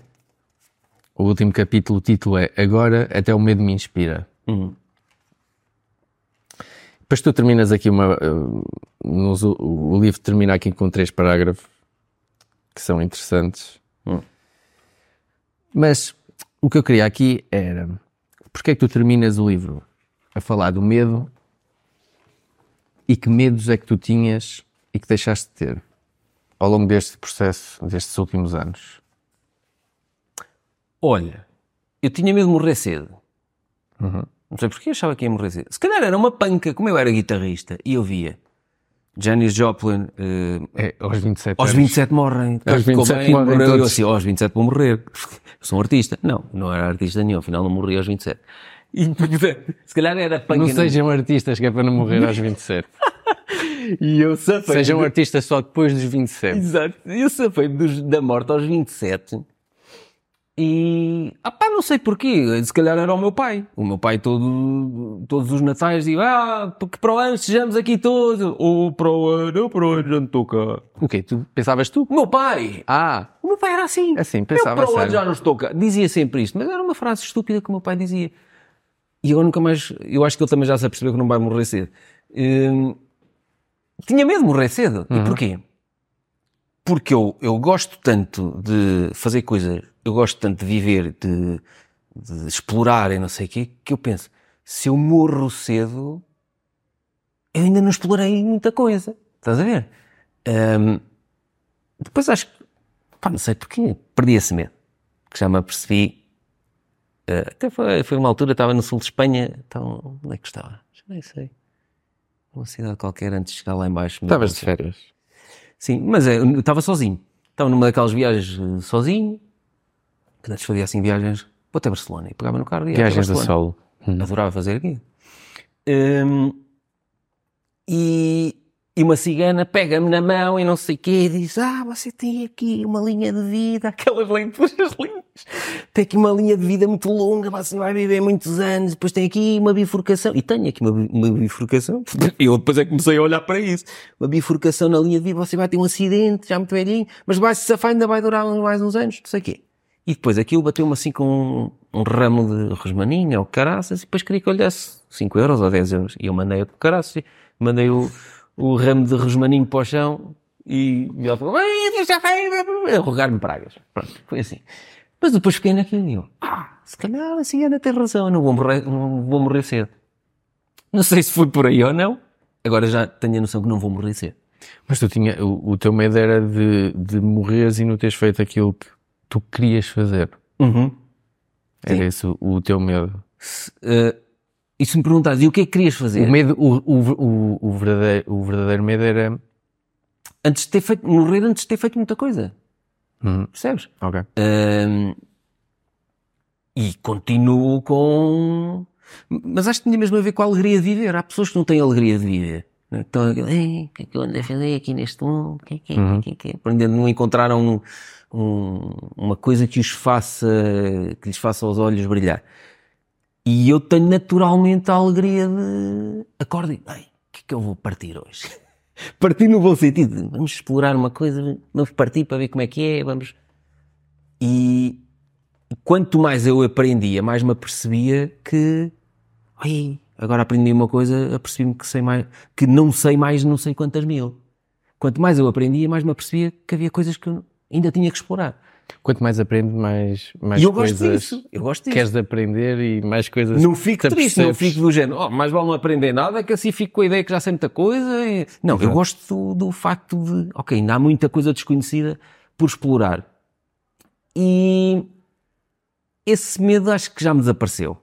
Ah, que outros medos é que, é que eu tive? Pá, quando as coisas correram muito mal, com aquele negócio em franchising que eu falo aqui, pá, nós passámos, eu e a Lúcia passámos situações muito complicadas de não termos dinheiro nenhum. E a Lúcia teve um ano e tal sem, sem receber ordenado. Que ela era, era sócia da empresa, não tínhamos dinheiro, tínhamos dívidas de tudo e mais alguma coisa, e portanto, ah, eu era sócio não remunerado e metia lá dinheiro, e ela era sócia remunerada que não recebia dinheiro, porque não havia dinheiro. Portanto, que é aquela coisa de paga a si próprio primeiro. Nós ali era nunca mais paga a si próprio. Podíamos escrever um livro sobre isso. Eh, a estupidez de nunca pagar a si próprio primeiro. Quando demos a volta àquilo, eu fiquei sempre com. Opá, não é, não é medo.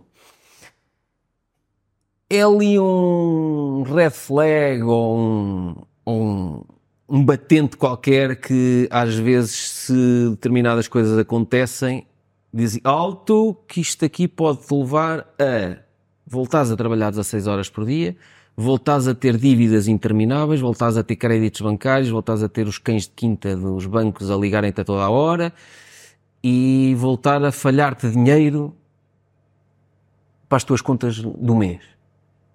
E por isso é que eu sou tão frio e pragmático na maior parte das coisas, porque fiquei com o trauma de não ter dinheiro. E não ter dinheiro assusta-me. Percebes? E, e- porque não gostei da sensação eh, na altura em que. Pá, mas é assim, os meus pais não éramos de famílias que, que eles chamavam remediadas, não é? Portanto, é uma, uma forma simpática Esse- de dizer não há dinheiro para nada. Esse trauma fez com que hoje já não arriscasses tanto em determinadas coisas. Eu arrisco, mas em termos de risco financeiro, eh, Sim. sou muito mais controlado. Eu arrisco muito nos projetos, mas se tu olhares para tudo aquilo em que eu arrisco, olhas e dizes assim, pois aquilo tem um risco financeiro nulo.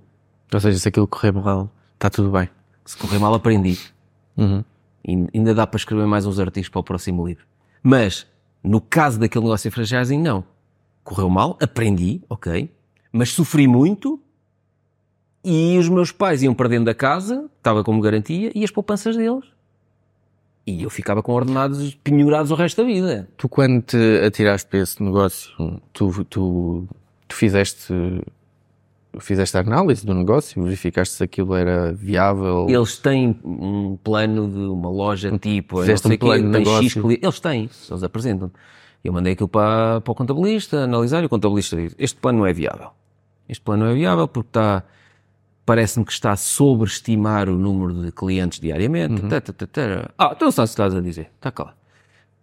A minha resposta. E é, é o meu estilo, hum, mas de facto eu olhando para aquilo, vendo a realidade do que foi o negócio, aquele plano estava desenhado para vender Para vender o plano. o franchising, para vender, eh, comprar a representação na tua cidade. Porque olha para isto, isto vais faturar. Hum, efetivamente, nós superámos aquele plano de negócios no primeiro quase ano e meio.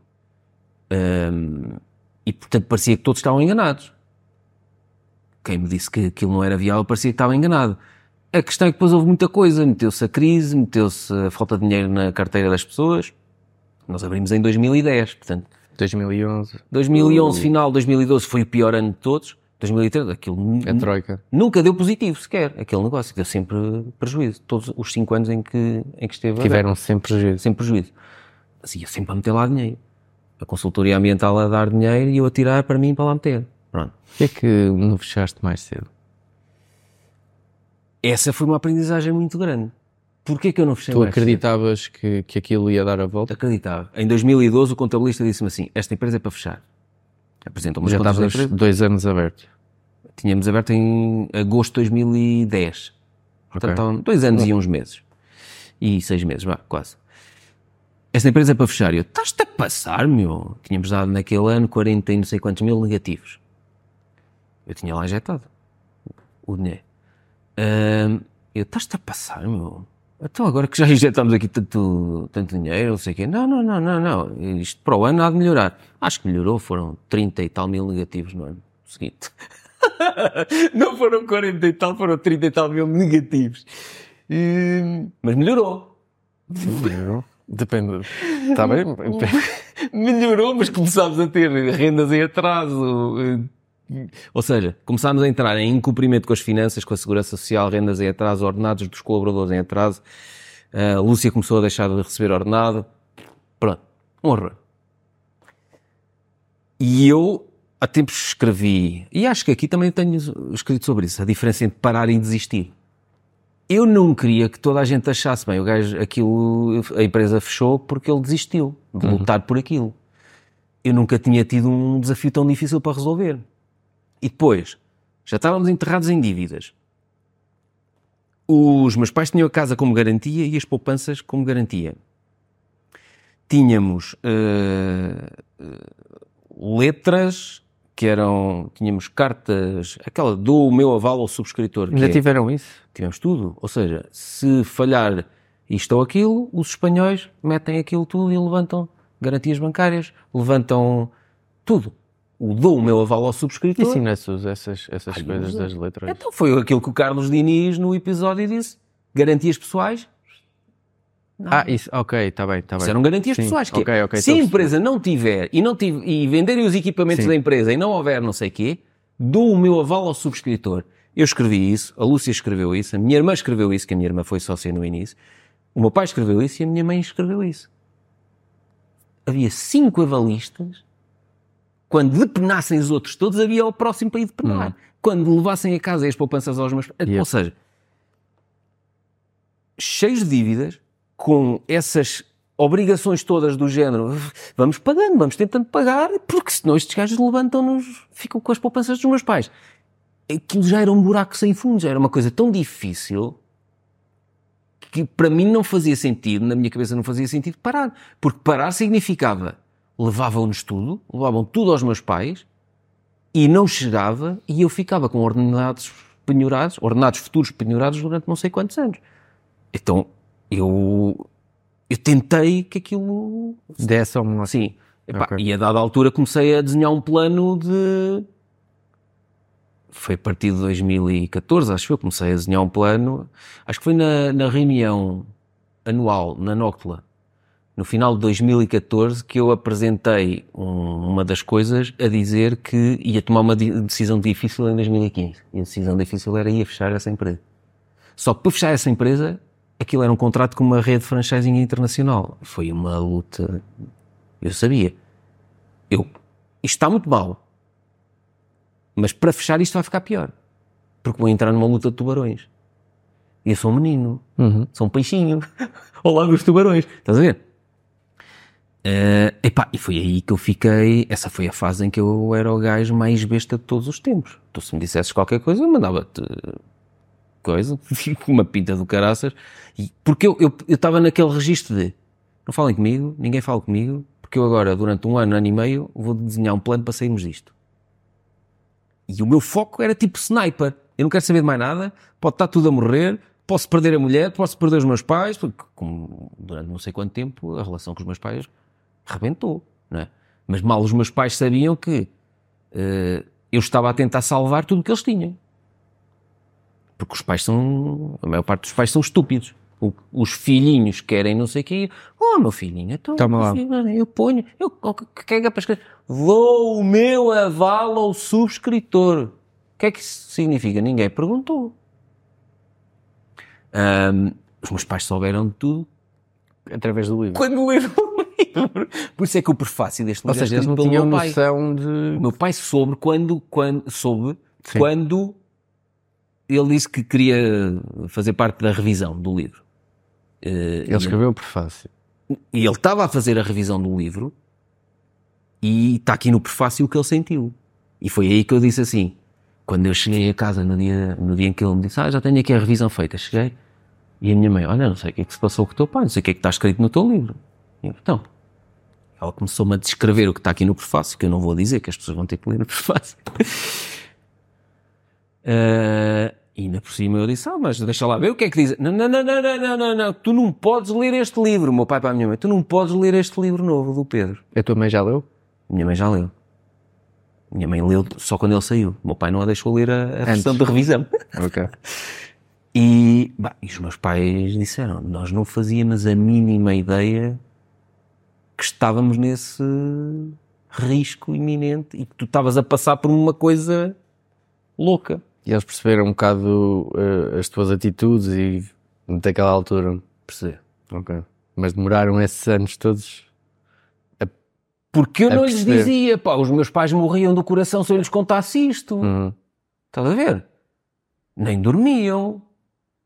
Opa, o, o meu pai é daqueles que, sei lá, se desaparece-lhe a tampa do lavatório da cozinha, ele fica a pensar o que é que se passou com a tampa do lavatório da cozinha.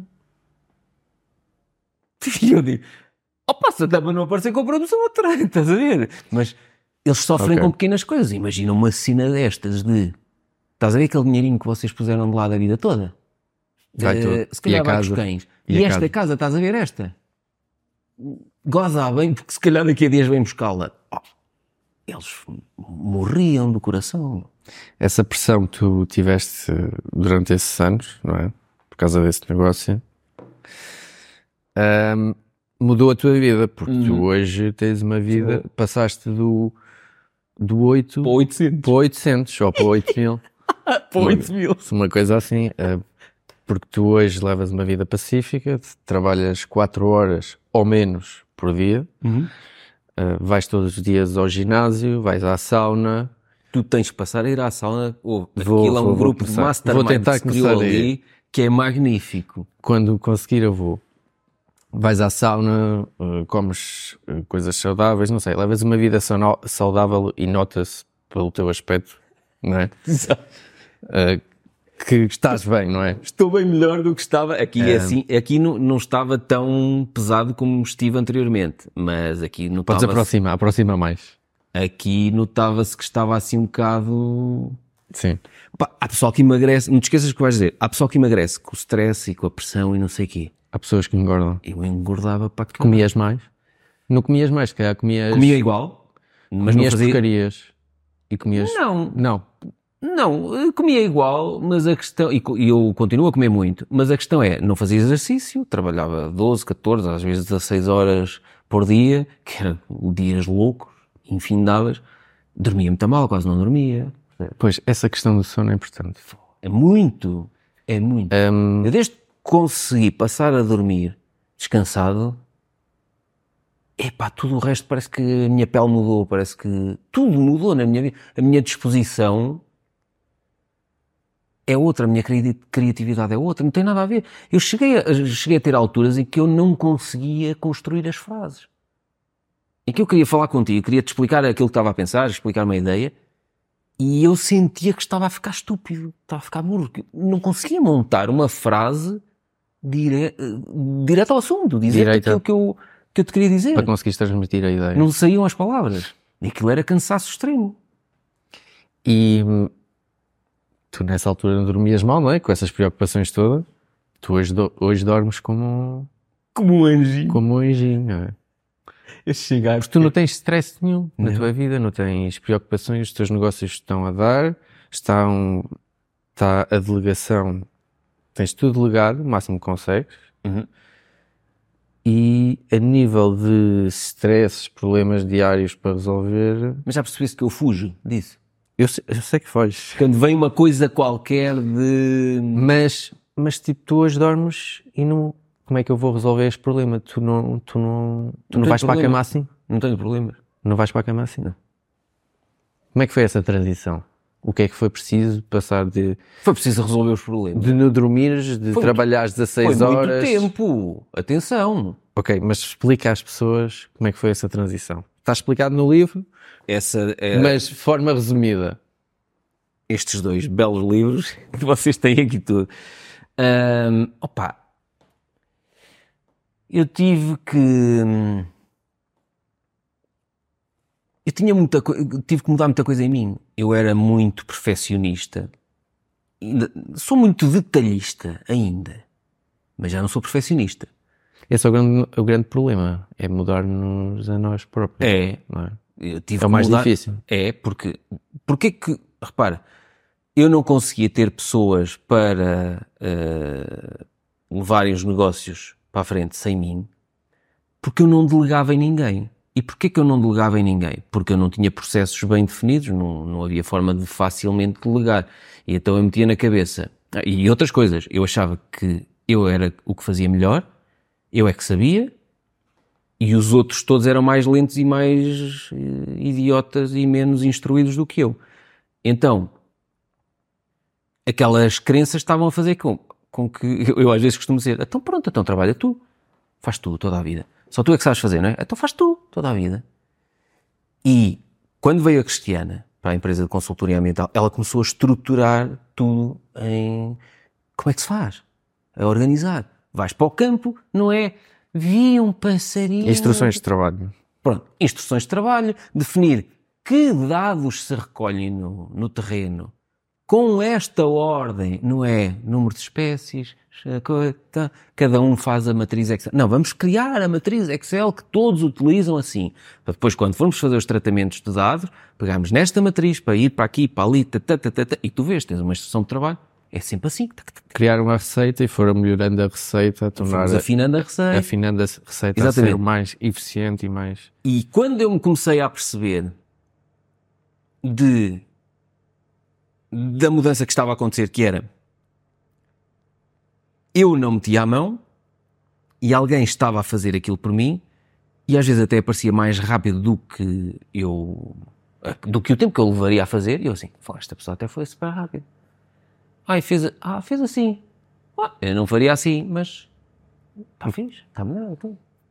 Comecei a ver que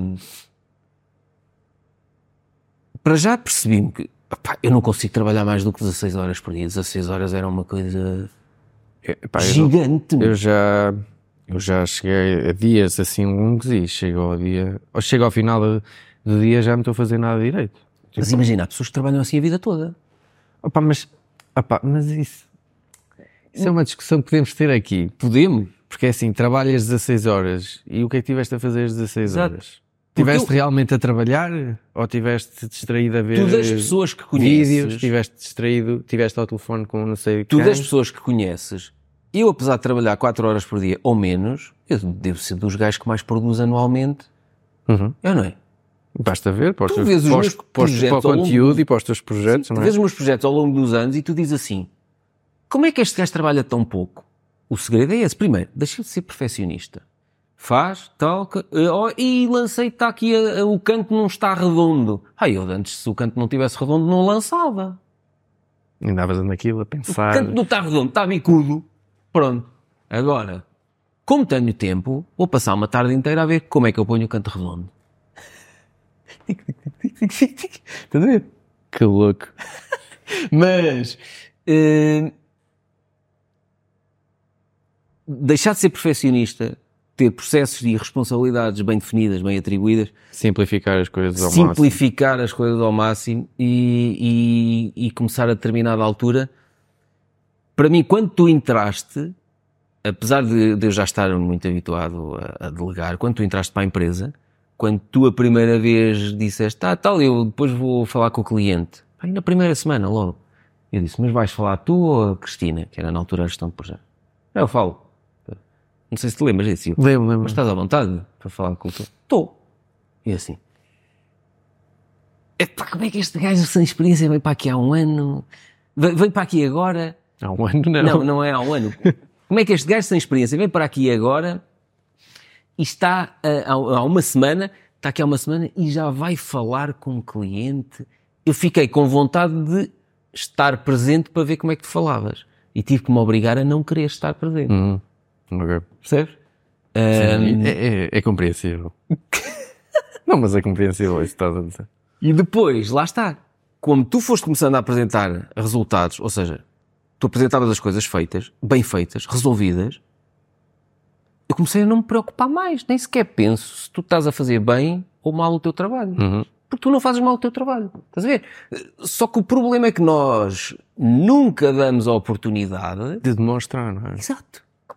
Não, não, não, não. Vais fazer as neiras, quer dizer, já viste um projeto, Deixa-me cá controlar. um projeto de 60 mil euros, vou, vou deixar este gajo falar por, por mim. Uhum. Vou. Ok, é esse o grande. Então é. O que é que eu queria falar aqui mais contigo? Ahm, Sentes-te mais saudável Pô, não tem nada a ver. com o estilo de vida que levas agora? Sinto mais leve. Sa- Sabes que eu, ahm, neste último ano, eu tenho hum, também de observar e ver também, ouvir determinados podcasts. O tema da longevidade é um tema que me interessa cada vez mais, não é? Vives uma vida saudável e duradoura Durante muitos anos. durante muitos anos. Hum, E tu és um exemplo a seguir, não é? Porque tu levas uma vida tranquila, eh, ganhas dinheiro, o dinheiro não é problema, não, Hum. não, não vais dormir com. com, com Será que vai dar este será que vai dar para pagar as contas este mês? Hum, vais ao ginásio todos os dias, vais à sauna todos os dias e tens lá pessoas iguais a ti, ou parecidas a ti, Melhor. não é? Tu quando lá fores vais-te passar. É Ah, um brutal. como é que uma pessoa, tu olhando para uma pessoa que tem contas para pagar, tem o seu emprego, como é que achas que consegue melhorar a sua eh, vida ou a sua saúde para conseguir, eh, sei lá, usar um ginásio, começar a comer melhor? Tem que ser um pouco de cada vez. Eu fui para o ginásio e Não pode tens- ser, exato, isto é uma fase. Queres Sete fazer fases. tudo, não dá. Sim. Portanto, tu não podes querer. Tens um estilo de 16 horas de trabalho por dia e não tens tempo para ti, não sei o quê, e já tens 20 quilos. a- Pá, eu tinha 18 quilos a mais do que tenho hoje. 18 quilos a mais é muito. Uhum. E, portanto, não podes querer tudo. Agora, amanhã vou mudar para isto. Não, eu comecei, esta minha transformação começou em setembro de 2016. Não, até começou antes, com um desafio de 100 dias de corrida, que eu falo aqui, que eu fiz 100 dias seguidos de 5 km de corrida. Com selfie diária no, no Facebook. Dia 1 de 100, dia 2 de 100, dia 3 de 100. Que era, eu comprometi-me no Facebook, era para ter mesmo que fazer. E, disse, e o pessoal, ainda vais parar a meio. Se eu parar, começo do zero outra vez. E apeteceu-me parar, mas depois pensei, Não paraste? não. Tá bem. Uh, mas eu comecei a ir para o ginásio duas vezes por semana para, para tratar de mim em termos físicos e mentais e na questão do, do viciado em trabalho que eu adoro o que faço para obrigar-me mesmo a não vir ao escritório duas manhãs por semana. Vou para o ginásio. E então tinha que ser a manhã toda. Porque imagina, se vou ao ginásio, faço meia horinha, ah, estou despachado, tomo um banhoca, não sei o quê, tum, vou trabalhar, não é? Que é a cena do, do gajo que gosta do trabalho, vai trabalhar. Não, É o que, é o que eu faço. não, não, não, não. Não. Ou seja, tu vais passar por aquilo, por esta transformação. Vais para o ginásio. Eu vou para, eu, por exemplo, estou ao pequeno almoço, entre as 8h20 e 8h30, estou a tomar o pequeno Pá, almoço. mas é, tipo, a mim, Isto é uma hora. mentalmente, eu não acho que não consigo ficar lá toda a manhã. Porque eu penso, tenho coisas para fazer, tenho coisas para pensar, tenho coisas para. Estás a ver? Mas eu uso o neste espaço ali para pensar. Para refletir com outras pessoas, com conversas e não sei o quê. E no início eu sentia isso. Epá, hoje não me dava jeito nenhum ir lá, ou passar a manhã toda, pelo menos não me dava jeito nenhum, porque tenho ali tanta coisa, ainda tenho que verificar os relatórios e tal, e ver a proposta que me mandaram e tal. Ainda queria ver se mete o vídeo e tal, e não, epá, não dava jeito nenhum. Esquece, não há desculpas. Para mim é assim, vou. Eu se não for, se não for ao ginásio, vou à sauna. Pelo menos, sauna é sagrado. Se não for à sauna é porque fui fazer, por exemplo, uma caminhada com a Lúcia. Às vezes, sei lá, de 15 em 15 dias vamos fazer uma caminhada. E nem vou ao ginásio nem à sauna. Faço a caminhada, mas é a manhã toda. Uns não sei quantos quilómetros, é a manhã toda. E eu habituei, mano. Isto é para eu... As pessoas no início perguntavam, mas porquê que passas a manhã toda no ginásio? Para não ir trabalhar. Era mesmo esta a, a minha cena. É, eu tenho que ocupar isto tudo até à hora de eu ir almoçar. Porque se eu tiver 40 minutos antes da hora de ir almoçar, a minha cena natural é, venho para aqui fazer, ainda vou despachar aqui. Pronto. Só que depois quando começas a fazer isto, tipo, uma hora ao pequeno almoço, estou a tomar um cafezinho, a ver um podcast, ou a ler algum livro que esteja a ler, não sei o quê. Tal, com calminha, ginásio, quero entrar ali por volta das 9h30 no ginásio, 9h30, 10h20. 10h25 no máximo. 9 e meia estou a sair. 10 e meia estar a entrar na sauna. 10 e meia, três sessões de 20 minutos intercalados de água fria, são uma hora, 11 e meia. Ali arrefecer mais 5 minutos, tá, tá, tá, vai para o banho, banho, cremes, coisa, secar o cabelo, não sei o quê, 35 minutos. Está amanhã feito. Está amanhã, e foi a manhã inteira. O Ricardo Matias passa-se. Então, para mim, se uma manhã inteira estás-te a passar. Pois, eu estou- nessa fase ainda. Mas, mas eu, mas eu foi mesmo isso, foi. Foi tipo quando eu, quando eu tinha as notificações de e-mail ao minuto e passei a ter aquilo em quatro blocos por dia, dois blocos por dia, um bloco por dia. Foi devagarinho. Percebes? E foi do género, não, é só aqui, mas havia aquela ansiedade, "Ah, será que já responderam? Ah, Foi início. não, agora só às três da tarde. Ah, ah, ah, agora também não estou a fazer nada, podia haver e-mails, né? É que tu arranjas sempre uma desculpa para. Agora também não. né, Não dá jeito, ou não estou a fazer nada, podia estar a despachar isto. Não, não podes. Ponto. E eu disciplinei-me a isso. E eu já vinha um bocado daquele plano louco de um ano, um ano e tal, de como é que eu vou tirar este negócio daqui. E eu vinha naquele. naquela cena sniper ou ninja. ti, ti, ti, Defini as coisas e ias Assim, fazer aquilo. Ginásio, duas resto- manhãs por semana. Duas manhãs por semana o pessoal deixou de me ver aqui. Pumba. Agora vou subir para três manhãs por semana. E foi, foi pá, e ao fim do mês, três manhãs por semana. Ainda tive assim muitos meses, três manhãs por semana. Eu vou um dia todos os dias. E o pessoal diz, estás-te a passar todos os dias. Uhum.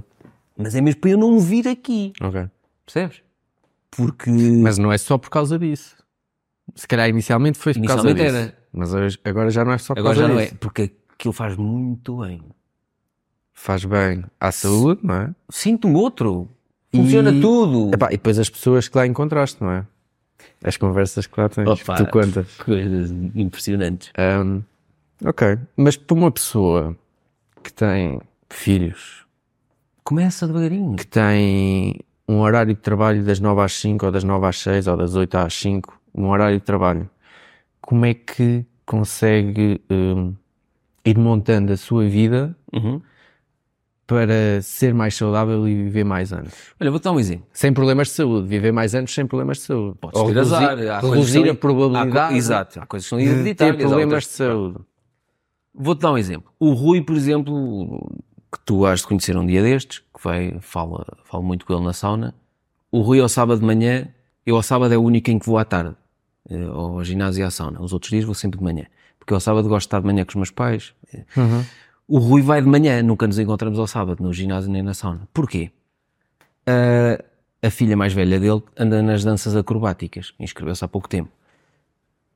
Enquanto a filha está nas danças acrobáticas, o Rui vai para o ginásio e vai para a sauna. A maior parte dos pais levam os meninos à piscina E ficam lá a olhar assim. para eles. Podiam ir ao ginásio. Exato. Porque a pisci- a piscina, eles Tá não podem ir para a piscina com os filhos, está supervisionada, tens monitor.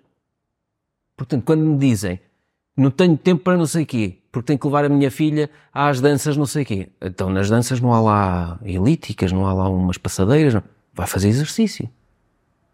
Vai, tem que ir para a piscina. Não tem lá um ginásio também? Vai fazer exercício. Ok. Sim, Pá, sentido. não tenho tempo para nada e não sei o quê, não sei o quê. É pá, vais à casa de banho, estás na sanita, aproveita para ler um bocado um capítulo de um livro. Isso do tempo é, é sempre desculpa, porque nós temos sempre tempo Eu percebo quando as pessoas dizem eu estou exausto. Ah, isso é outra conversa. Isso é outra coisa. Que é, eu chego ao fim do dia, já deitei os putos, já, já estou exausto. Já não me apetece fazer exercício, já não me apetece ler, já não me apetece aprender mim coisas nunca me novas. apetece fazer exercício ao fim do dia. Eu, eu por acaso gosto. É, a mim não. A mim desperta. Depende, depende do Eu exercício. fico muito mais ativo fazendo ao fim do dia. Inicialmente eu fazia as corridas, aqueles 100 dias de corrida, fazia ao fim do dia. Só que eu ficava com uma hiperatividade, tomava banho e eu, vamos já estar fora! Eu falo assim, vamos já estar fora! Só me apetecia comer e... Hum, eu, Estás a ver? eu, eu agora vou ao ginásio de manhã Uhum. e à tarde vou correr. Ao final do dia. Pá, a corrida foi algo que, que eu me habituei e que não consigo deixar. Pois, isso fazes bem. Uh, bem? Não sei se fazes bem. Eu, a mim, pá, os tornozelos e os joelhos doíam muito. Também tinha excesso de peso, mas uh, não me estava a fazer bem aos tornozelos e aos joelhos. Mas a mim faz-me bem aqui. Pois, ver? percebo. Agora, tu tens que encontrar é o, qual é que é o meu modelo. Em termos de energia, vamos falar numa cena espiritual. não, vamos falar. Não, em termos de energia. Eu levanto-me. eh, antigamente eu, sei lá, há muitos anos, quando era novo, eu levantava, bem, falava, falava, falava. E agora eu olho e digo assim: coitados é que eles tiveram que maturar na altura em que eu falava muito, quando mal saía da cama. Porque eu agora gosto de levantar, meto-me com a Lúcia, não sei o quê. Não, pá, nós andamos sempre aos beijos. Nó- Nós, há dias eu perguntei assim, quantos beijos damos por dia? não sabia. Tenho que contar. Mais de 100 por dia. Bem mais. Eh, e então, mas por exemplo, eu, ao pequeno almoço, eh, e ela já percebe, agora já estamos habituados um ao outro, ela, somos capazes de estar ao pequeno almoço e eu estar a ler, tipo, 40 minutos, Sem dizerem uma palavra ou outra. Pá, palavra mas isso é, isso é, isso é. Ou é estar lindo, com, é brutal. estar com os fones num, num, num podcast e não sei o quê, estou assim, tal, depois de vez em quando mando um beijo, que ela está do outro lado da mesa, tá, um beijo, estou ali, portanto, Vocês depois, têm horários para estarem nas vossas coisas, mesmo que estejam juntos? Tu estás concentrado na. fazer- pequeno almoço é assim, estamos juntos, mas não estamos. Estão juntos, mas não estão a falar Fisicamente estamos juntos, mas não estamos a Depois, se conversar. calhar, ao jantar. Ao almoço estamos a conversar, os dois, sempre. E ao jantar estamos a conversar os dois, e depois do jantar são as séries, documentais, e aí estamos sempre a conversar. Portanto, nós passamos muitas horas a conversar os dois, todos os dias. Uh, mas, imagina, eu começo assim ao pequeno almoço, a ler, a ouvir podcasts aqui, depois vou naquele modo, vou ouvir um podcast pelo caminho, venho ah, a caminhar, chego ao ginásio, continuo a ouvir o podcast, ah, a seguir, do ginásio, sauna, conversa lá com aquele grupo de mastermind, tã. almoço, conversa, discutir ideias, parvoices com a Lúcia, tã. à tarde, começa logo, e-mails, descarrega e responde a tudo, depois faço o que tiver a fazer nessa tarde e volto para casa. Ou seja, eu a partir ali das quatro e meia, cinco da tarde, já estou a decrescer em termos de consumo energético. Já estou... Por isso é que eu chego às 11, 11 e pouco e o, o meu cérebro já está tipo calminho, não estou... Sim, eu também, eu também estou assim. Eu também Pronto, estou assim. Já estou super calminho e depois quando me deito aquilo lá, apaga É, assim é quando vou para a cama. mas há, há, há pessoas que estão que misturam, ou seja, têm atividades hiperenergéticas e agora não sei ainda vou brincar com os putos e vou não sei o quê. E chegas a. Há pessoal lá na sauna que diz: Ah, eu não, eu antes das duas da manhã nunca me deito. Oh, há lá um que me disse que eu às duas da manhã Isso- fecho o restaurante e levo os funcionários a casa. Às duas da manhã, todos os dias. E levanta-se a que horas? Às 8. Pois é isso. Ahm, tu tens o teu, o, o teu horário de dormir é sempre aquele. Todo o ano. E, a- é- e acordo quando acordar. Acordas quando acordas? Sim. No, no, no texto despertador? Não, não. Ah, há não sabia. Não sabias? Não. Já há muitos anos. Acordo quando acordar.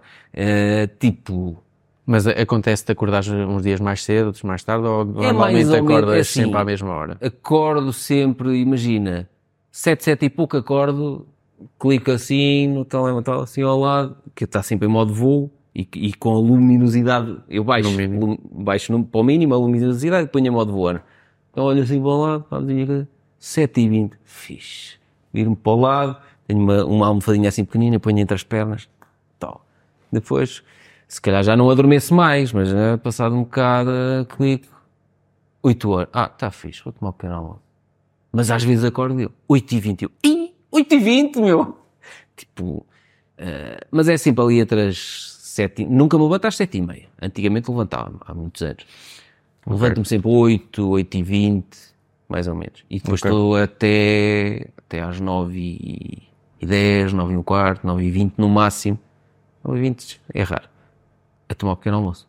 Porque eu quero estar em, quando vou, eh, quando faço ginásio, quando não vou direto para a sauna, como foi hoje o caso, o caso eu quero começar a- às 9 e meia. Mais ou menos, opá, se for 9 e 35 é igual. Está tudo bem. Não mas, tens. mas os blocos estão todos iguais. E eu sei que se me estico um bocadinho no ginásio, porque fiquei a conversar com alguém, com o Sr. Carlos, por exemplo, um senhor que tem 90 anos, às vezes fico a conversar com ele antes de descer para a sauna. Já sei, ok, já atrasei aqui 10 minutos, já vou ter que meter o segundo shampoo, que eu meto dois shampoos, né? Já vou Oh, ter que ter meter o que segundo shampoo, menos tempo, porque que depois demora, tal. E consigo saber os, os timings todos. E, e se, eu, se eu demorar mais 10 minutos num bloco, Retiras ao outro. sim. E digo assim, ok, A hora de almoço é aquela hora. sagrado. É sagrado. Eu, Ok. ao meio-dia e entre o meio-dia e 25 e o meio-dia e meio, estou a chegar a casa. Ok. Se almoçarmos aqui eh, ao lado, meio-dia e um quarto, que é para o meio-dia, para subirmos lá para o, Ok. para o meio-dia e meio estarmos a almoçar. Meio-dia e 33, 19 e 33. São as referências. Tu jantas às 19h33? Às vezes até mais cedo. Pois, eu, eu há dias que janto tipo às 10 da noite. Por isso. Nunca na vida.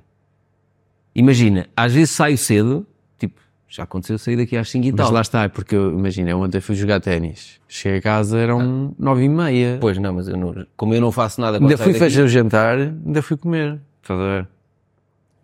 Já aconteceu até jantar antes das 7 da noite. Porque cheguei tipo às 5 e tal a casa, já estava na conversa com a Lúcia, não sei o quê, ah, vou começando aqui. Depois olhamos, olha, tu estás a fazer o jantar às 5 e 40 Meu Deus! Não, mas depois Tu jantamos... não vais para a cama com fome? Não. Não? Não, porque de vez em quando depois atacamos no gelado, atacamos no, sei lá, Ah. alguma coisa que ela tenha feito, um bolo que ela tenha feito. Pior. Hã? É pior. Pois é pior, mas depois como eu vou todos os dias ao, Ao ginásio. ao ginásio Pronto. mas, mas se atacarmos no gelado ou num bolo que ela fez, não atacamos às 11 da noite. Atacamos tipo às 9 da noite. Ok. Porque vamos para a Ehm. cama mais ou menos às, 10, às 11 e um quarto, 11 e meia no máximo. Agora mudando aqui um bocado o tema de conversa. ah, Ainda está a filmar? Este telemóvel é bom, pá. Tem boa- está, caralho. Temos de despachar que eu não sei quanto tempo é que temos. Não, quando for abaixo, olha, acabou o episódio. Ahm, tu és fã de, dos negócios de uma pessoa. One person business. Uhum. É? Já leste o livro? não, ainda não li esse livro. Mas tens, já o compraste ou não? Ainda não o comprei, está na lista.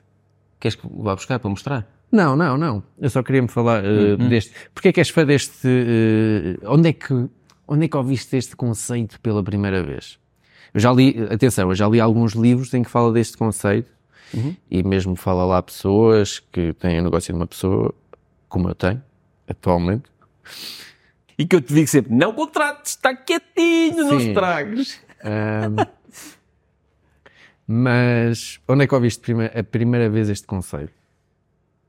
Hum, esse conceito ouvi-o há pouco tempo. Foi num podcast, nem sei se foi no The- The Tim Ferriss Show, eh, que ele estava a falar nisso com um convidado, já não me lembro. Mas foi aí que eu até decidi, epá, vou comprar este livro. De onde é que veio essa minha vontade? Veio de estar farto de pessoas durante tantos anos. Eu fui tão maltratado por pessoas por quem eu metia a cabeça no cepo que eu olhava e dizia assim: se eu pudesse ter estes negócios todos sem ter um único colaborador, para mim era um sonho, eu tinha uma vida de sonho. E digo isto abertamente, não tem problema. Mas tu na altura não sabias ou não pensavas que era possível ter uma empresa sem funcionários? Não, pá, e, e eu cheguei ao ponto de me apetecer telefonar para uma empresa da concorrência para perguntar como é que eles faziam para evitar que os funcionários partissem os carros todos. Porque eu tinha esse problema aqui internamente. Nós tínhamos. E como é que sabias que a empresa. eh, Porque eu via a empresa sempre.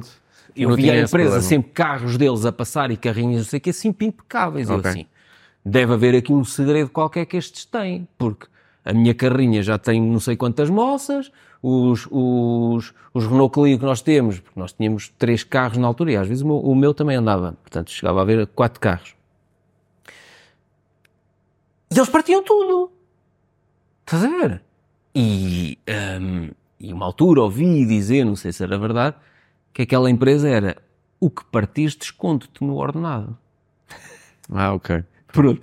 E eu na altura pensei assim, é isso, vou fazer estes gajos, sei. mas depois pensei, estes gajos, se eu faço isto, deixam-me na mão. Porque se eles assim já são, já me deixam na mão e eu ainda tenho que andar, olha, não, ainda não fizeste isto, ainda não acabaste isto. Se eu lhes digo, partes o... Então houve um gajo, na altura que andávamos a fazer as prospeções de mortalidade nas autoestradas e não sei o quê, o gajo, ele conduzia mal, eu apercebi-me que ele conduzia mal, mas pensei, bem, está bem, eh, vamos lá ver. Eh, o gajo ia assim encostado muito à berma, não é? Porque para, na autoestrada, que tínhamos aquelas luzes não cor ver. laranja, não ver. Pim! Sabes, sabes aquela- aquelas placas numéricas que estão assim um bocadinho a bater naquela placa e depois, o que é que aconteceu? A fazer marcha atrás para encostar, raspou no raio. Ah, o gajo a contar-me isto, eu lá, parti assim. Depois fiz marcha atrás para encostar melhor o carro, como já não tinha retrovisor, não sabia onde é que estava o raio. Foi a olho. E eu, na altura, pensava assim: o único problema que eu tenho nos meus negócios são as pessoas. Porque eu tenho isto montado, o site atrai clientes, já tenho clientes que, atra- que atraem projetos, esses clientes falam a outros que atraem novos clientes. Está tudo bem montado. A única coisa que não está bem montada são as pessoas que trabalham comigo. Os únicos gajos que me causam problemas, que me irritam, não sei o que, são os gajos que trabalham comigo. Mas porquê? Eu ainda era perfeccionista, eu ainda não tinha delegado, não sei o quê, e ao mesmo tempo ainda não tinha as pessoas certas. Pronto. Hum, portanto, eu fiquei com o registro de se eu um dia pudesse ter negócios que, que funcionassem ah, com faço uma vez e aquilo pode gerar receita para sempre. Foi, olha, quando eu comecei a lançar os livros, não é? escreve uma vez, vende para sempre. E vendo para sempre. Se quando acabar o estoque dos livros em papel, ou faço mais ou deixo estar em impressão a pedir na Amazon. A pessoa compra e aquilo sai para o centro de, de impressão da Amazon e eles próprios é que tratam disso. Comecei a olhar aos pouquinhos. Ok, livros são coisas fixes que fazes uma vez e podes estar a receber para sempre. Modelos de currículos editáveis em Word, modelos de templates de propostas, não sei o quê, editáveis em Word, Excel, PowerPoint, são coisas que fazes uma vez. Quando eu comecei a experimentar esses negócios, que eu falo aqui, né, das minhas sete fontes de rendimento, é que eu comecei a perceber. Fiz, fiz são os negócios em que eu faço como os cursos em modelo de subscrição, tipo filmes Netflix. Fazes uma vez e podes estar a receber para sempre. Para sempre. Percebes? Sim. Foi a partir daí que eu comecei a ver que se eu tivesse cada vez mais projetos nesse formato, eu podia ter muito mais tempo livre para ler, para pensar, para melhorar esses projetos. E por isso é que eu também não tenho pressa, como já tenho as coisas a funcionar e já tenho a minha situação financeira mais do que resolvida, e como aumentei em termos de recursos financeiros significativamente em relação ao passado, mas não aumentei o meu estilo de vida, não aumentei as minhas expectativas de agora quero ter uma mansão de 450 metros quadrados, só o quarto, 450 metros quadrados, só o quarto. Ok. Ou seja, como, nesse- como eu gasto muito menos dinheiro do que aquele que ganho, hum, eu tenho tempo para ir fazendo as coisas e por isso é que às vezes tu me para quando eu? Aqui a 3, 5 anos, está bem. Yeah, eu, eu passo-me. Por isso tu passas. E por isso é que eu disse, 2022 e 2023 foram anos em que eu disse assim, são anos para consolidar, só. E há pessoal que não se dá ao luxo de, então mas durante dois anos estás a dizer que não te importas de não crescer? Não. Quer é consolidar. 2023 foi para consolidar o programa de alunos afiliados. Uhum. E poderes-te dar ao luxo de tirares um ano para tu consolidares uma coisa. Consolidar quer dizer, estou a prepará-la para aquilo disparado. Estás a ver? Não estou a dizer, pronto, agora está bom e nunca mais quero que isto cresça. Não, quero que aquilo cresça. Agora, eu preciso de olhar para o que é que ainda não está bem afinado. Isto. Então, eu preciso de tirar meses para afinar isto.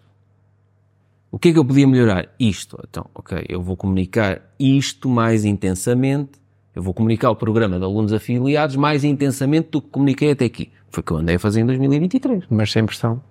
Sem pressão, exatamente. Fazes tudo sem pressão.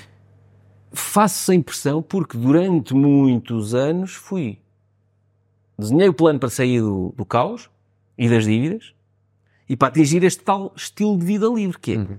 Agora é muito fácil tu olhares para a conta e dizeres assim: epá, eu agora podia comprar Podias. Só que, imagina,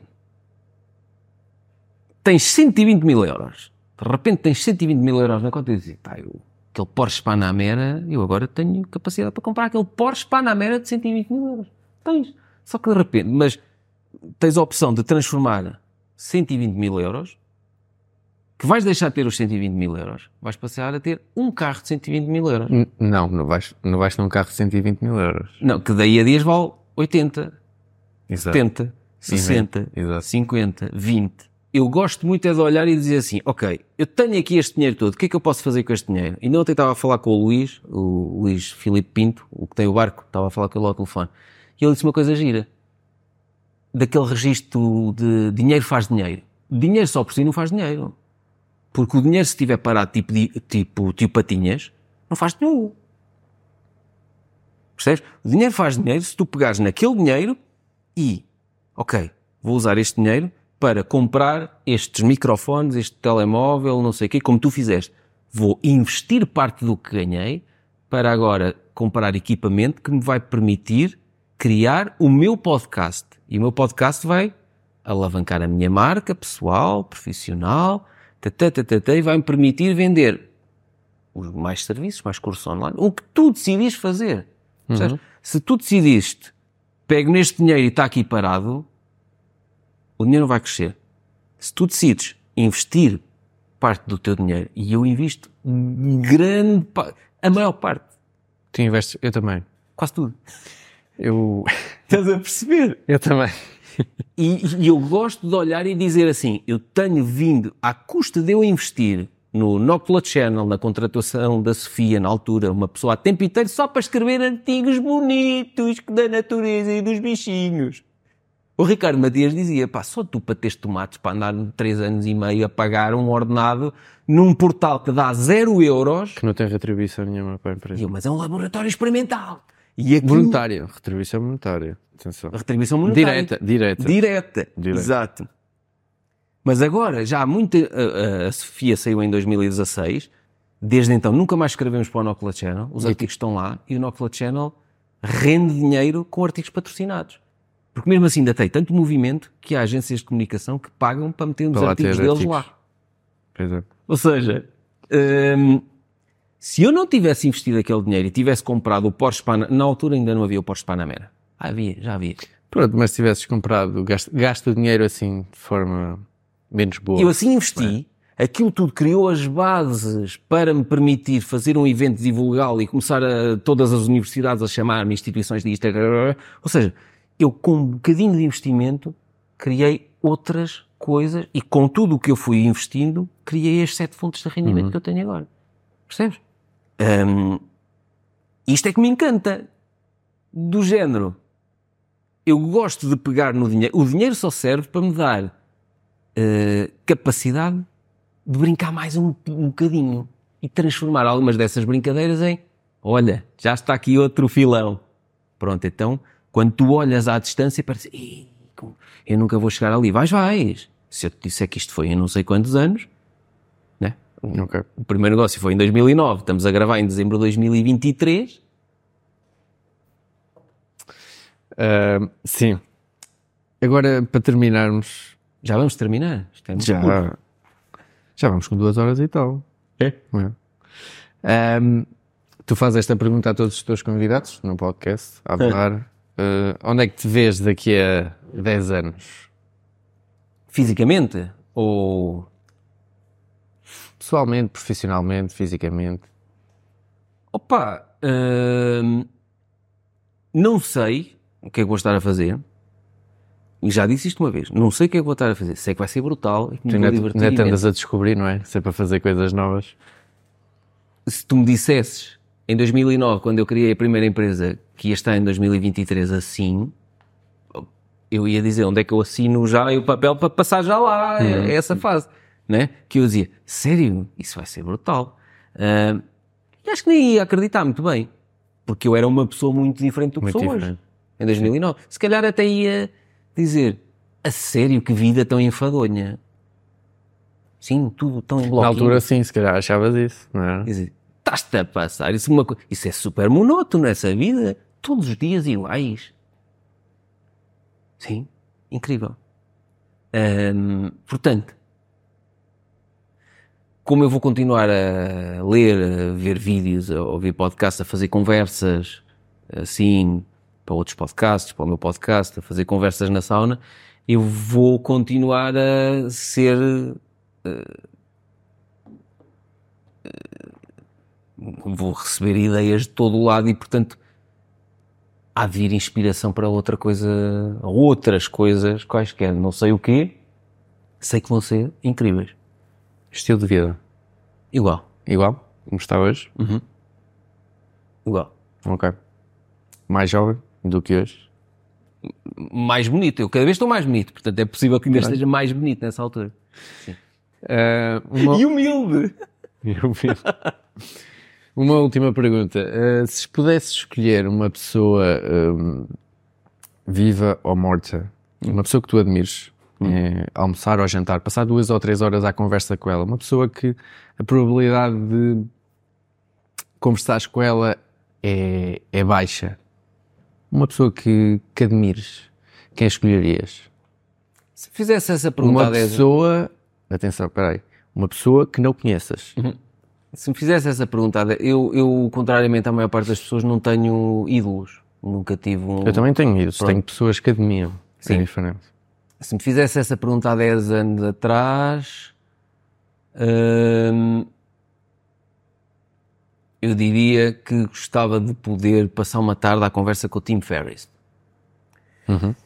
Atualmente, não. Porquê? Porque eu já conheço tudo do Tim Ferriss por causa dos episódios que eu ouço dele. Eu acho que os podcasts e os canais de- das pessoas que nós gostamos são brutais, porque parece que nós já falamos com eles há, há vários anos. E é- é, E eu agora já não tinha... eles, eles acabam por ser nossos mentores sem nós nunca Isso, falarmos com eles. Exatamente. Porque muitas vezes hum, nós temos com um problema e como é que vamos resolver este problema? E nós tivemos um mentor eh, pessoal, não é? Uhum. Falamos diariamente. Vais perguntar, mas essas pessoas que estão distantes, tu vais pensar o que é que o, o Tim Ferriss faria nesta situação ou o que é que ele diria-me nesta situação. Porque eu vou-te dizer, eu, voltamos há 10 anos e voltamos agora. Há 10 anos eu olhava para o Tim Ferriss e dizia, eu quero ser como este gajo. Agora, e não quero que isto seja mal interpretado, eh, eu sou melhor que o Tim Ferriss em muita coisa. Porque o Tim Ferriss, eh, apesar de ser o homem dos processos, ele é o homem que mais desrespeita os, os próprios processos dele. Porque ele tem muita dificuldade, ele lida muito com problemas de ansiedade e de depressão e não sei o quê, que vêm de família. E eu não tenho isso. E ele está numa luta constante contra ele próprio. E eu tenho isso resolvido, eu tenho isso muito bem resolvido em mim. Percebes? E, e ter vindo a conhecer o trabalho do Tim Ferriss tem feito. Ele próprio diz que ele é o dos piores gajos a, a, a violar as regras dele. E eu não. Eu não violo as minhas regras. Como okay. tu já percebeste. Sim. Eu defino as minhas regras e aquelas regras eu, eu encontro-as de forma a elas me fazerem bem e ao mesmo tempo eu não me sentir terrível ao estar a fazê-las. E depois aquilo passa a ser um, um estilo de vida. E eu nunca vacilo em relação àquilo. É assim, não vou. Quando é uh, aquilo que eu. Não, ah, havíamos de fazer uma almoçarada, não sei o quê. Não vamos fazer almoço. Eu não vou para lado nenhum. Só almoço com a minha esposa. Ok. Estás a ver? E é engraçado como em 10 anos as coisas mudam. As coisas mudam, mas mudam porque o Tim Ferriss fez muito por mim, com os episódios dele. Eu agora não quereria estar à conversa com o Tim Ferriss porque acho que os episódios que eu vejo semanalmente dele chegam. Não precisava estar a falar com ele. Hum... Acho que não queria estar com ninguém. Não havia nenhuma pessoa neste mundo que eu dissesse assim, gostava de estar a trocar ideias com esta pessoa. Eu tenho gostado de trocar ideias com estranhos. E por isso que é que não sabes te... nada sobre eles. Sim. Tu, tu, tu consegues perceber no podcast da Ave que eu adoro mesmo aquilo que faço? Uhum. Sim, dá para perceber. Porque hum, tenho a curiosidade de perceber hum, a vida de uma pessoa naquele momento e tenho a curiosidade de estar a falar com ela e poder ir puxando. Não, pera, pera, pera, explica-me lá. Não, falaste naquilo, mas qual é que foi o trauma de infância que não sei. E todos os outros que eu admiro à distância, eu leio os livros deles, eu sigo os podcasts deles, eu não sonho em estar a fazer um episódio. Nem o Adam Kuhl, que é o meu mentor dos investimentos na Bolsa, queria estar a falar com ele, não sei o quê. Não, para quê? todos os meses eu vejo 12 aulas dele, ou o que é que é. Depois ele ainda por cima faz uma série de coisas que eu não faço. Trading, options. Eh, uhum. Eu não faço nada disso, portanto. Ok. Acho que respondeste bem a pergunta. A questão. Demorou, não é? Eu demoro um bocado a responder. Não, mas uh, explicaste bem a razão. Eu por acaso pensei que ias responder Tim Ferriss e afinal. Mas seria, uh, há 10 anos atrás seria. Uhum. Sim. Seria. Mas faz, faz sentido. Sou, sou isso diariamente, ou quase diariamente, ou semanalmente. E uh, os podcasts, eu já sei tanto sobre aquela pessoa que não me ia acrescentar assim tanto. Exato, exatamente. E já sei inclusivamente coisas dele que eu não sabia há muitos anos atrás e que não fazem sentido para mim. Tipo o quê? Uh, ele sofrer de uma série de, de, de problemas mentais. Eu hum. não sofro. Um, o que é que eu gosto nele? Ele partilha isso abertamente. Ele não tem problemas nenhum em dizer que tem episódios de depressão e que não lhe apetece fazer nada e que só lhe apetece morrer. Eu não sinto isso. E a hum. mim incomoda-me isso. Mas gosto muito que um gajo como ele partilha aquilo. Partilha isso. A primeira vez que ele partilhou isso, estava eu naquelas fases complicadas de como é que eu vou sair deste buraco financeiro, e eu vi um episódio qualquer em que ele dizia que, pá, havia dias que não lhe apetecia sair da cama. E eu assim, não sou só eu. Este gajo que é famosíssimo, é. há dias que não lhe apetece sair da cama. Então espera, se calhar não há mal nenhum em não me apetecer sair da cama. Porque eu pensava que eu é que estava a ser um, um baldas do género. Isto está tudo lixado e até sair da cama como? Porque eu sempre fui o gajo, eu sempre fui o pior polícia de mim próprio. Sempre fui o gajo que me obrigava a mim próprio a ir e, e estás quase a arrebentar, mas vais na mesma, percebes? E, pá, e há coisas nele que eu não, não aprecio. As relações. Hum, nestes últimos anos eu tenho vivido uma vida muito mais apaixonada com Lúcia. E ele não consegue viver uma vida apaixonada a não ser pela cadela dele. Percebes? Ele teve namorada até agora há pouco tempo, não sei o quê, agora já está solteiro outra vez. Uh, mas tem a ver com a personalidade dele.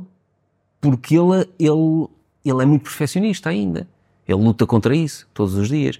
E, e ele admite que a determinada altura torna-se completamente insuportável nas relações.